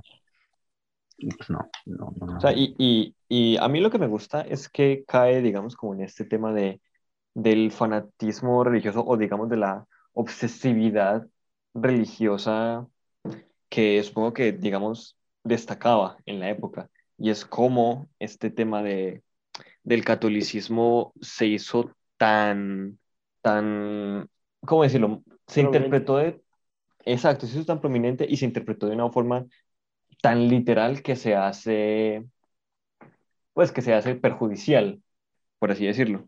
O sea, de, de, de, vea, de decir, no, es que, es que desde el primer salmo dice que el pecado es la carne y no sé qué, y es como, bueno, o sea, esas interpretaciones que se le está dando en ese preciso momento, en ese contexto, eh, son simplemente una excusa para, o bueno, no una excusa, son como la forma mala, digo yo, de llevar, de llevar el, ese tema del pecado. Sí, bueno, contexto, aquí no, no venimos como a cagarnos en ninguna religión, pero tal vez yo sí. Eh, yo soy agnóstico, el eh, Rook es, no sé, católico creo, y el Cristiano. Ansur es, de, es miembro de Harga. No. Sí, yo sí. Yo sacrifico niños. no, No, es- yo soy testigo de Jehová. Sí. Que no, no venimos aquí a, a- Es una, es una plática muy abierta, muy neutral. Así que tranquilos. Bueno, entonces la que la madre tenía razón, no, mentira. O sea, desde un punto de vista, si lo vemos mm, religioso, sí. Eh, o sea, ella cometió un pecado, ella no, ella se siente culpable por lo que hizo. O sea, por sus mismos principios se siente muy pesado su forma de, su, su, su pesar se siente mucho. Entonces, o sea, sí se entienden las razones, pero la forma en la que lo está desarrollando no, no, no es, no es para nada recomendable, no es, No la indicada. sí, no, No hagan no, eso en casa. Sí, no, jamás. Entonces, en, en este sentido, la, la, la, la forma en la que ella trata la forma de hacer las cosas, sí, no, no, eh, da pie a que la, la hija vaya y lo haga, simplemente por despecho, por querer ser rebelde. Sí, o sea, pero Carrie no lo, Carrie no lo hace. Carrie es una. Sí, claro. Carrie le hace caso a su madre, ¿verdad? Para, nada más para aclarar, ¿verdad? Porque sí, es en el contexto de los 70s. Los 70s es una era turbulenta.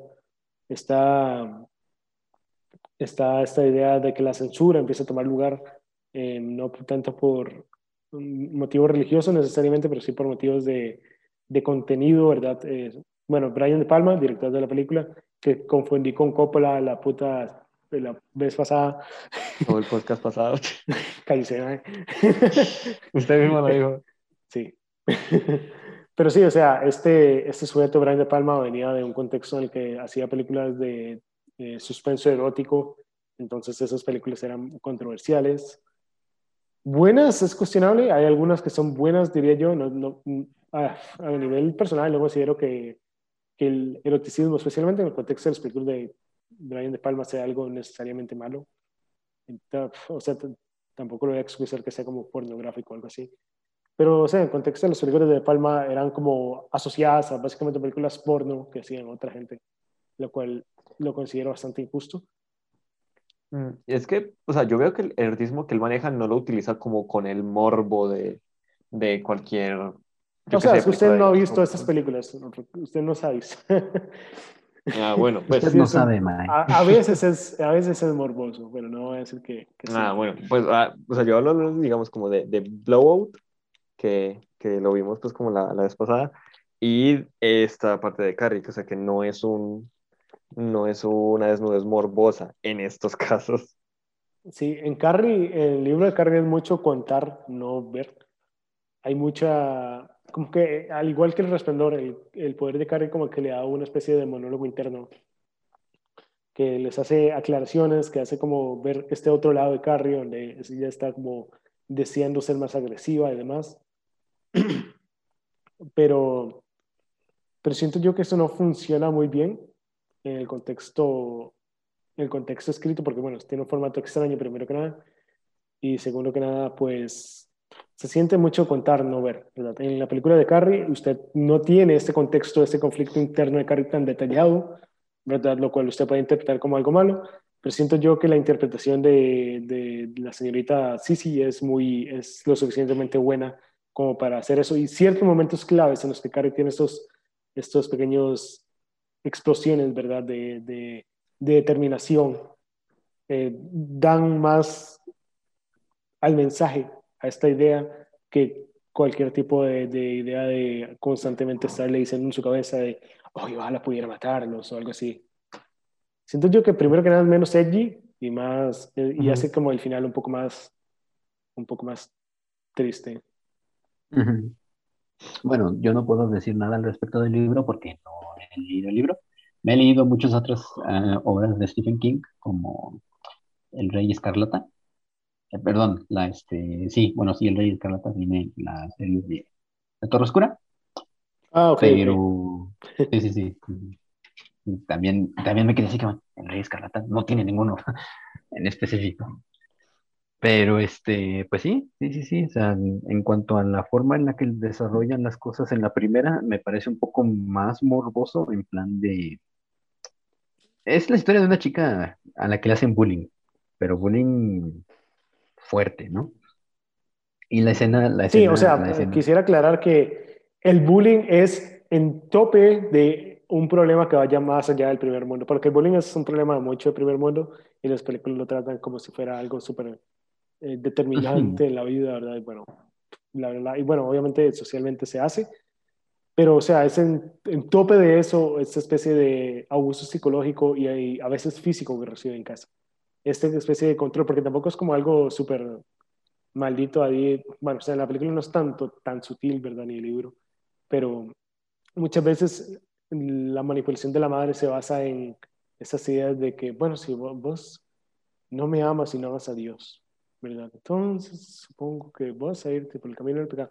No, mamá, no lo voy a hacer, te lo prometo, ¿verdad? O cosas por el estilo. Ujú. Y luego eventualmente tiene estas igualmente explosiones la madre de, de, agresividad.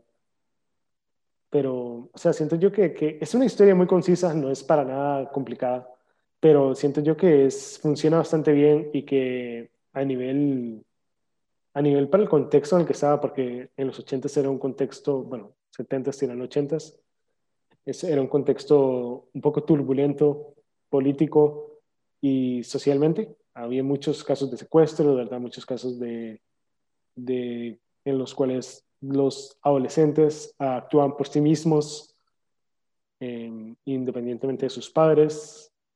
En los 90 existía el, Action Park en Nueva York, donde muchos adolescentes iban literalmente como a, a morir, no a matarse, no a hacer matarse porque no era suicidio, pero era un parque muy extremo, ¿verdad? Entonces está como en este contexto de, de lo que era adolescente, por decirlo así, que también, en el cual también entran los slasher, pero Carrie sí se enfoca definitivamente más que en hacer algo, una excusa para mostrar tetas o lo que sí, sí es como algo en lo que decide enfocar y explorar, es el desarrollo de esta joven mujer y cómo, cómo eventualmente va, va a parar, cómo podría parar alguien así, ¿verdad? En un contexto tan conflictivo y tan, ¿cómo le digo?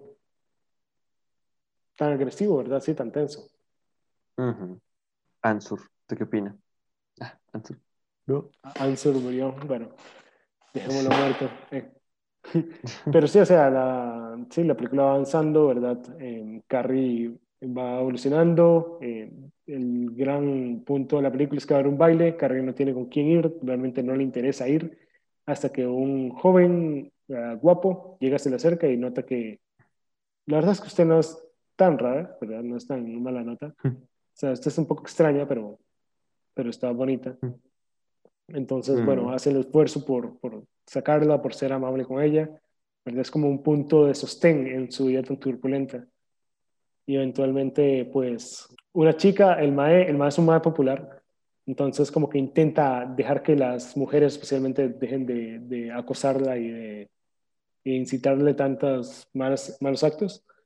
Y eventualmente, bueno, llega el clímax donde él la invita al baile, ¿verdad? Después de un poco de altercados, especialmente con su madre Y pues llega el final de la película. Y creo que este es el punto. Espero que Ansel vuelva pronto para poder hablar un poco del contraste entre la película del 2013 y la película del.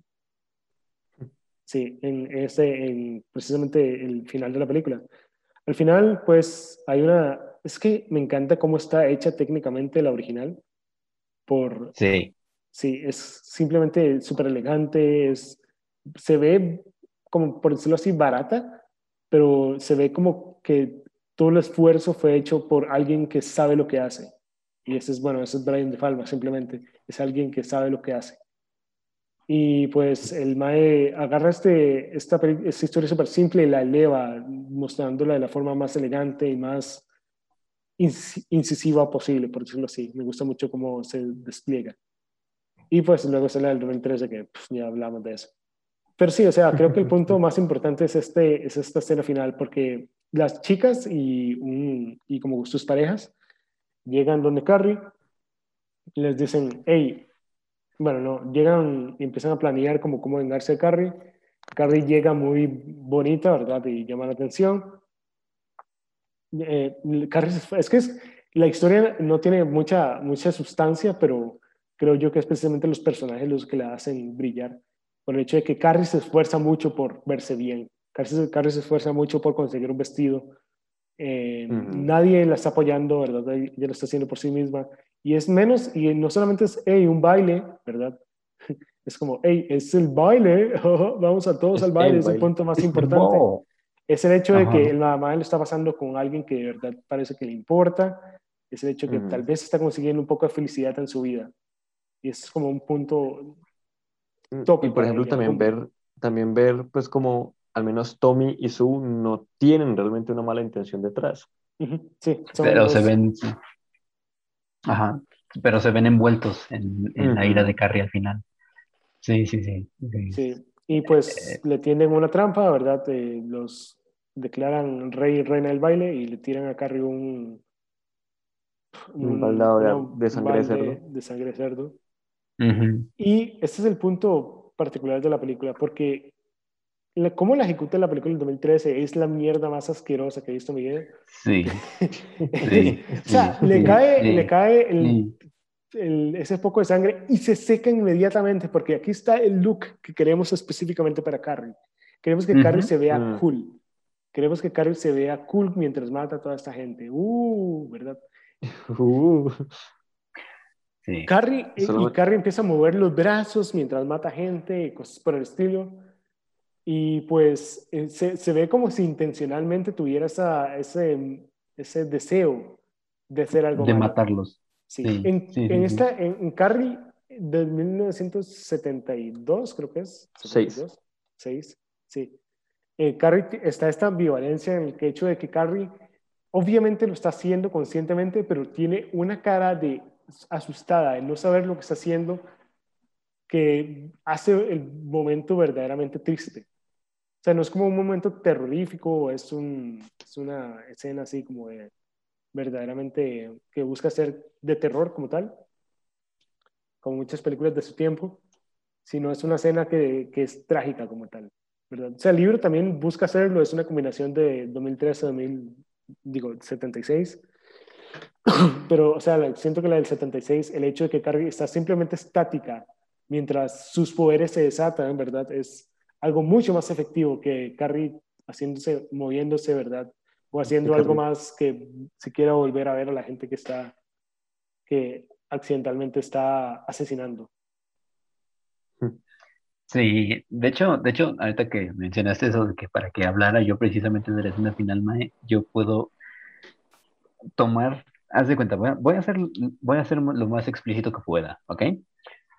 Voy a tomar la escena final de la, de la segunda película de Carrie, la del 2013, la voy a doblar. Mm. La voy a meter en una un pequeño frasquito y esa, ese pequeño frasquito lo voy a pisar tan duro, mae, que voy a hacer que penetre el, el, el, suelo de lo asquerosa que fue esa escena, literalmente. La vi incluso en, en, este, en YouTube, en un clip, para este mayor, mayor, no tanto eso, sino como para una referencia más rápida. Mae, lo que tú dices, en la primera película, Brian De Palma lo que hace es darle mucho suspenso, mucho, le da una carga a esa, a esa situación, ¿no? O sea, no es que Carrie efectivamente tenga un deseo eh, innato por asesinar, no, sino que ella simplemente es una chica asustada, una chica, este, buleada prácticamente, a la que no sabe cómo manejar sus poderes, poderes sobrenaturales. Y en el caso, en el caso de la de la del 2013, Chloe Moretz se nota que intenta hacerlo mejor, pero digo, es que esa no es Carrima, ¿eh? o sea, los efectos son muy, muy, muy, muy chafas, muy feos. Y como dices tú, se ve claramente que ella quiere hacer daño a alguien más cuando el personaje original no es así. O sea, o sea ella, ella quiere, pero al mismo tiempo... Se, se contiene, se asusta por lo que ella siente, por lo que ella siente. Y el problema es lo siguiente, de que Brian De Palma lo hace muy dramático, muy, muy, este, le da un peso eh, narrativo a esa escena, mientras que el director, que ni siquiera me molesté en buscar su nombre. Es una, es una mujer, no se, se olvidó el... Ah, la directora, pues, ah, hace más espectáculo, más, más, más ominoso todo y pues, no, no, queda, no queda bien, es, una escena horrible. ay, Dios. Y luego para colmo hay alguna escena en donde creo que metieron CGI para que se viera así como que todo muy ralentizado, no sé qué carajo. Ah, sí, o sea, la madre al final, eh, ¿verdad que, que en la original sí, sí, sí, Carrie sí mata a, se fue el nombre de las, bueno, de las chicas que le hace bullying, eh, que mientras está en un auto, Rook. Ajá. Sí, ok. Uh, Chris, creo que es. Pues, o sea, Nancy Allen, en la que hace, pues, como la, el papel. Ah, sí, Chris, sí, sí. Esa, a ella la mata en un carro, básicamente el carro nada más se, se desvía y choca contra un poste. En la original, digo, la original, ¿qué estoy diciendo? Madre? Soy un imbécil. En la puta de la película del 2013, Harry llega, se para en media calle y detiene a la madre con, con sus poderes. Con sus poderes psicológicos. Y la madre llega y se estrella la cabeza contra el, contra el parabrisas, sí. Y se le queda ahí pegado en el parabrisas, oh, ¿verdad? Súper sí, ¿verdad? Sale volando, explota. Sí, De hecho, de, de, hecho, cuando muere el, el, tipo, no me acuerdo de su, de su nombre tampoco.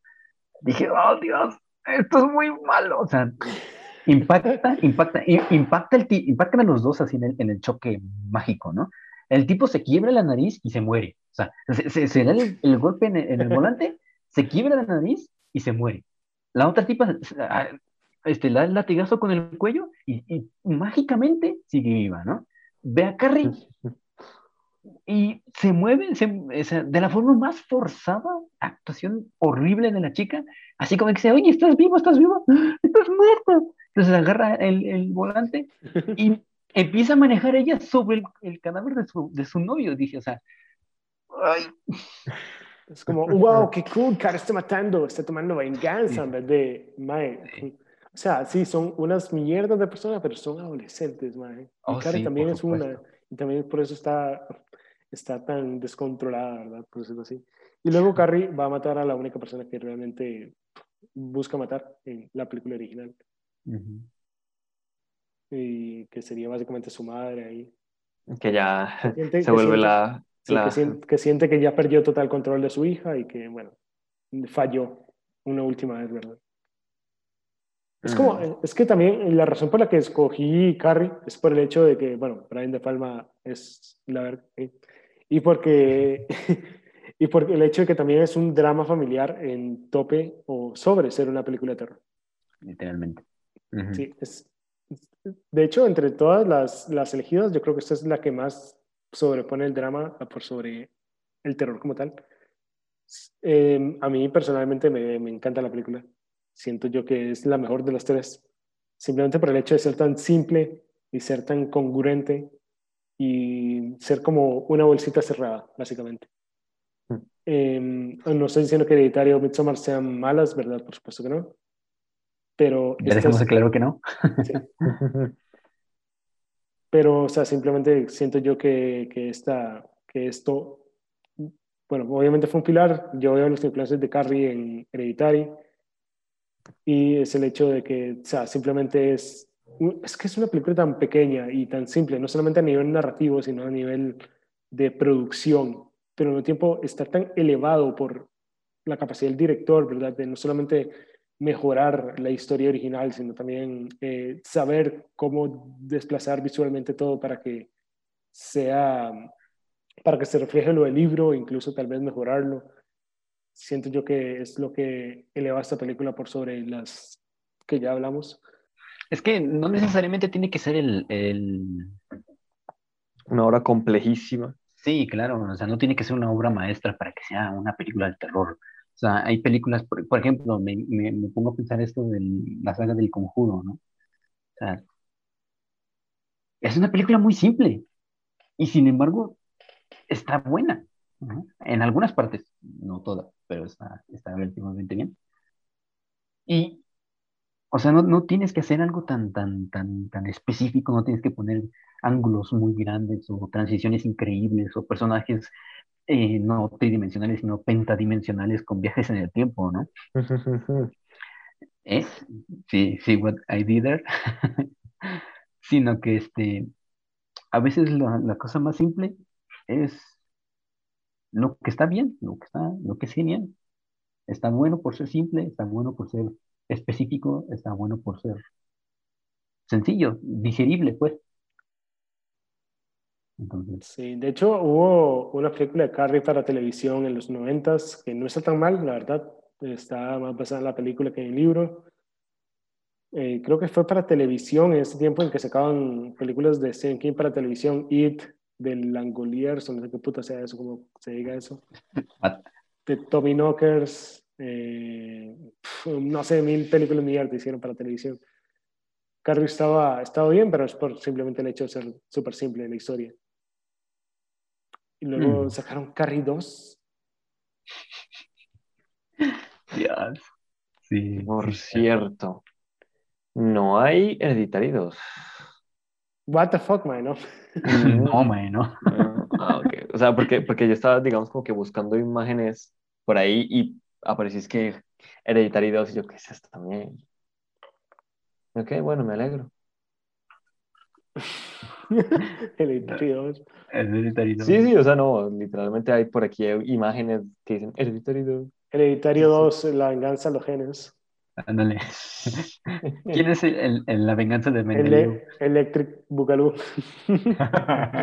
Electric Boogaloo. Qué putos. Generic Boogaloo, eh. A, a ver.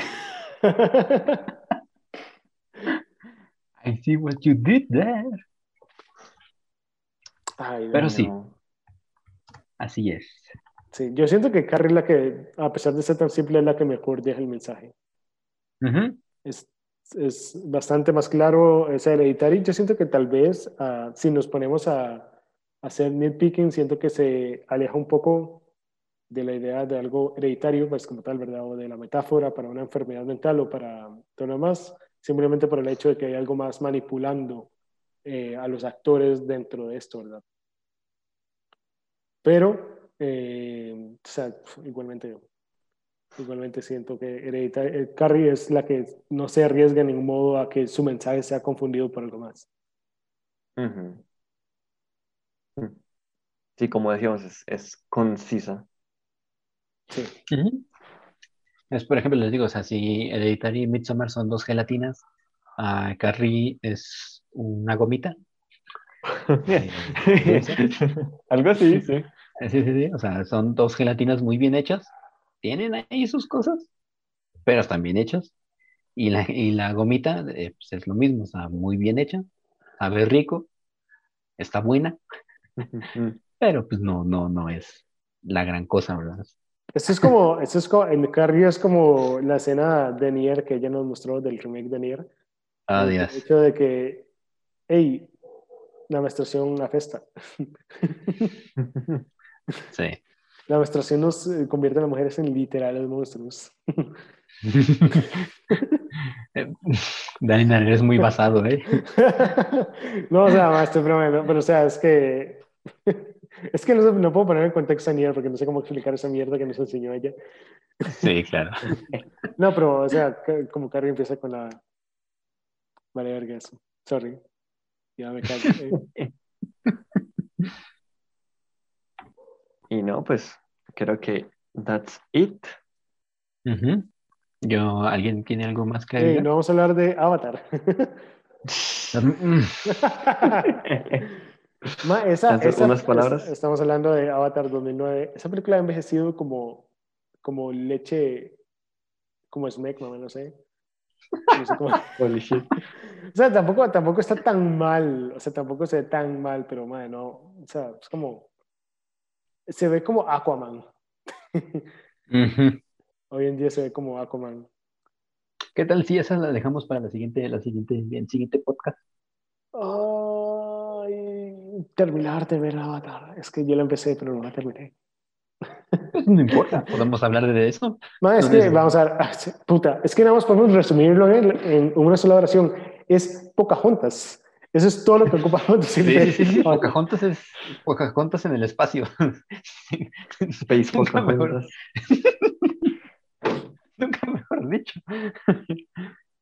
Pero bueno, sí. Eh, ¿Alguien tiene algún comentario extra? Bueno, Ansur, Ansur, fue un placer tenerlo en, en el primer y único podcast en el que está. No, mentira. Ah, va- va. quiero, quiero, mi, quiero, mi, quiero mi, una revisión de contrato. Bueno, los, les estuvo hablando el vampiro, el. Punto, punto, la punto. puta madre, ¿qué El era? El cuervo. y el. Ah, bueno, madre, también se me olvidó la- el podcast pasado que yo era el búho. El búho. Y esto. Eso fue todo, creo. No, en verdad no hay nada más. Vamos a Sí, hablar no, de. Darkest Dungeon por 40 minutos. Sí. Estoy dispuesto. Ah, pues, Bien, eh, bueno. bueno, eh, pues a los a todos nuestros radioescuchas, que nuestros podcast, ¿cómo, cómo sería? ¿Podcast escuchas? ¿Podcaster? Ponerle- Burris, porque están siguiendo, siguiendo un- a, un, a un trío de No, personas. o sea, para ser con justos, ese solo es Rook. Bueno, Única sí. Rook. Ajá, únicamente Rook. Claro. Ah, bueno, Claro, pues yo, he visto sus rebloqueos en Twitter, ma, y esos, esa porno de, de, Pokémon. Dale, hágame el puto favor. Va para el público, ¿eh? esa, esa, esa porno Jar Jar Binks. No. Joder. bueno, dale. Buenas noches, gente. Bueno, buenas noches. Es de noche aquí. Vamos Ah, a... este, bueno, sí, quería, quería comentar antes de que nos vayamos ah, que fue un, un verdadero placer estar eh, aquí presente, hablando con los panas sobre películas de terror. Ah, me estoy muy agradecido con Dalinar y con Rook ah, por haber por haberme permitido este espacio con ellos y pues esperemos que no sea el único en donde podamos con- compartir opiniones que a nadie le importan sobre películas y otras cosas. Ah, y Ansur, pues quisiera... Ansur, tiene que sonar más agradecido, más convincente, madre. No vamos a liberar a su novia si no lo hace. No, de verdad, no estoy lo más. Es un perro, ¿no? Uno de los, uno de los lobos que están allí. ¿Por qué, estás mi- por qué has visto mi carpeta de mods? ¿Eh? No, pero sí, sí, sí, estoy, estoy bastante, bastante contento eh, con el resultado. Ya, ya quiero que se publique. Y pues nada, me gustaría hacer así como que un rondín antes de, de, de retirarnos. Um, Dalina, aparte de aquí, ¿dónde, nos, ¿dónde te podemos encontrar? ¿En qué redes? No me pueden encontrar, no. Oh, Me pueden encontrar en Twitter. Puta madre, ma- Ansur, me cago en usted, madre, no le he cambiado mi handle a Twitter. en da- arroba Daniel Cono, supongo. Buscan ahí. eh, ¿No eres espagueti? ¿No eres el espagueti? Yo sé Spaghetti Now, si quieren. Yo, si quieren yo buscar, espagueti. Ajá. Solo es Spaghetti. Si quieren ver a un hombre eh, quejarse de la vida y de otras cuestiones, agregue aquí el meme de este viejo le, le grita a una nube. Ese es el Twitter de, de Dalina. Um, Rook, A mí no me busquen en ninguna parte, me pongo nervioso. le da ansiedad. Ruker se, se, se hace difícil, pero es muy fácil, man. Sí, sí, sí. Es, es como, es como queso Filadelfia. O sea, te quitas la tapa. es por como dentro- queso Filadelfia. Sí, sí, sí, o sea, le ¿Por quitas la dentro se tapa. riega o qué? Tú, tú dices al principio, ¿en qué chuchas voy a poner el queso Filadelfia? Qué difícil decisión, pero siempre vas a terminar en el pan. Ese es Rooker. ¿Qué putas es esa? Es esa analogía. Enrique es el fascista del grupo por, meramente por ser fanboy. Sí, sí, sí. Es el top boy. Top boy. Ya, ya se arregló, ya. Lo siento, Mucho, mucho bullying público. No, se, se va a volver, se va a volver este, se va a volver como Carrie, man. Nos, va- nos va a explotar el cerebro. El ahorita más que lo colombiano, cuídense. Ah, bueno. A- Ahorita que lo pienso, Carrie, Carrie seguramente era un man, mind flayer. ¿Sabes? Hmm. Teoría, abro hilo. Eso lo dejaremos para el siguiente podcast. Sí, Era Carrie. ¿Tenía ¿Un Carrie una cría de Manflay en su cerebro? ¿Puedo hacerme Harry en D&D? Sí. ¿Cómo, cómo, estote- cómo estotear a Carrie en D&D? Ah, my. Bueno, eh, Sí, habíamos prometido Váyanse, que íbamos a hablar de juegos en este episodio, pero eso no sucedió. Hablamos de Carrie, que sí lo prometimos. Entonces, dele, gente. Nos vemos tal vez la próxima vez si hablemos de algo diferente. Si no, tomo control de, del cerebro de absolutamente todos los presentes. así es. Y bueno, yo soy Ansur, me pueden encontrar como Ansur el Usted, Gris. usted es- usted es el vampiro, no usted no es Hanson. So- Bueno, yo soy el vampiro. Y pues nos vemos. Yo soy el cuervo. See you later. Bueno, concha la madre, chao.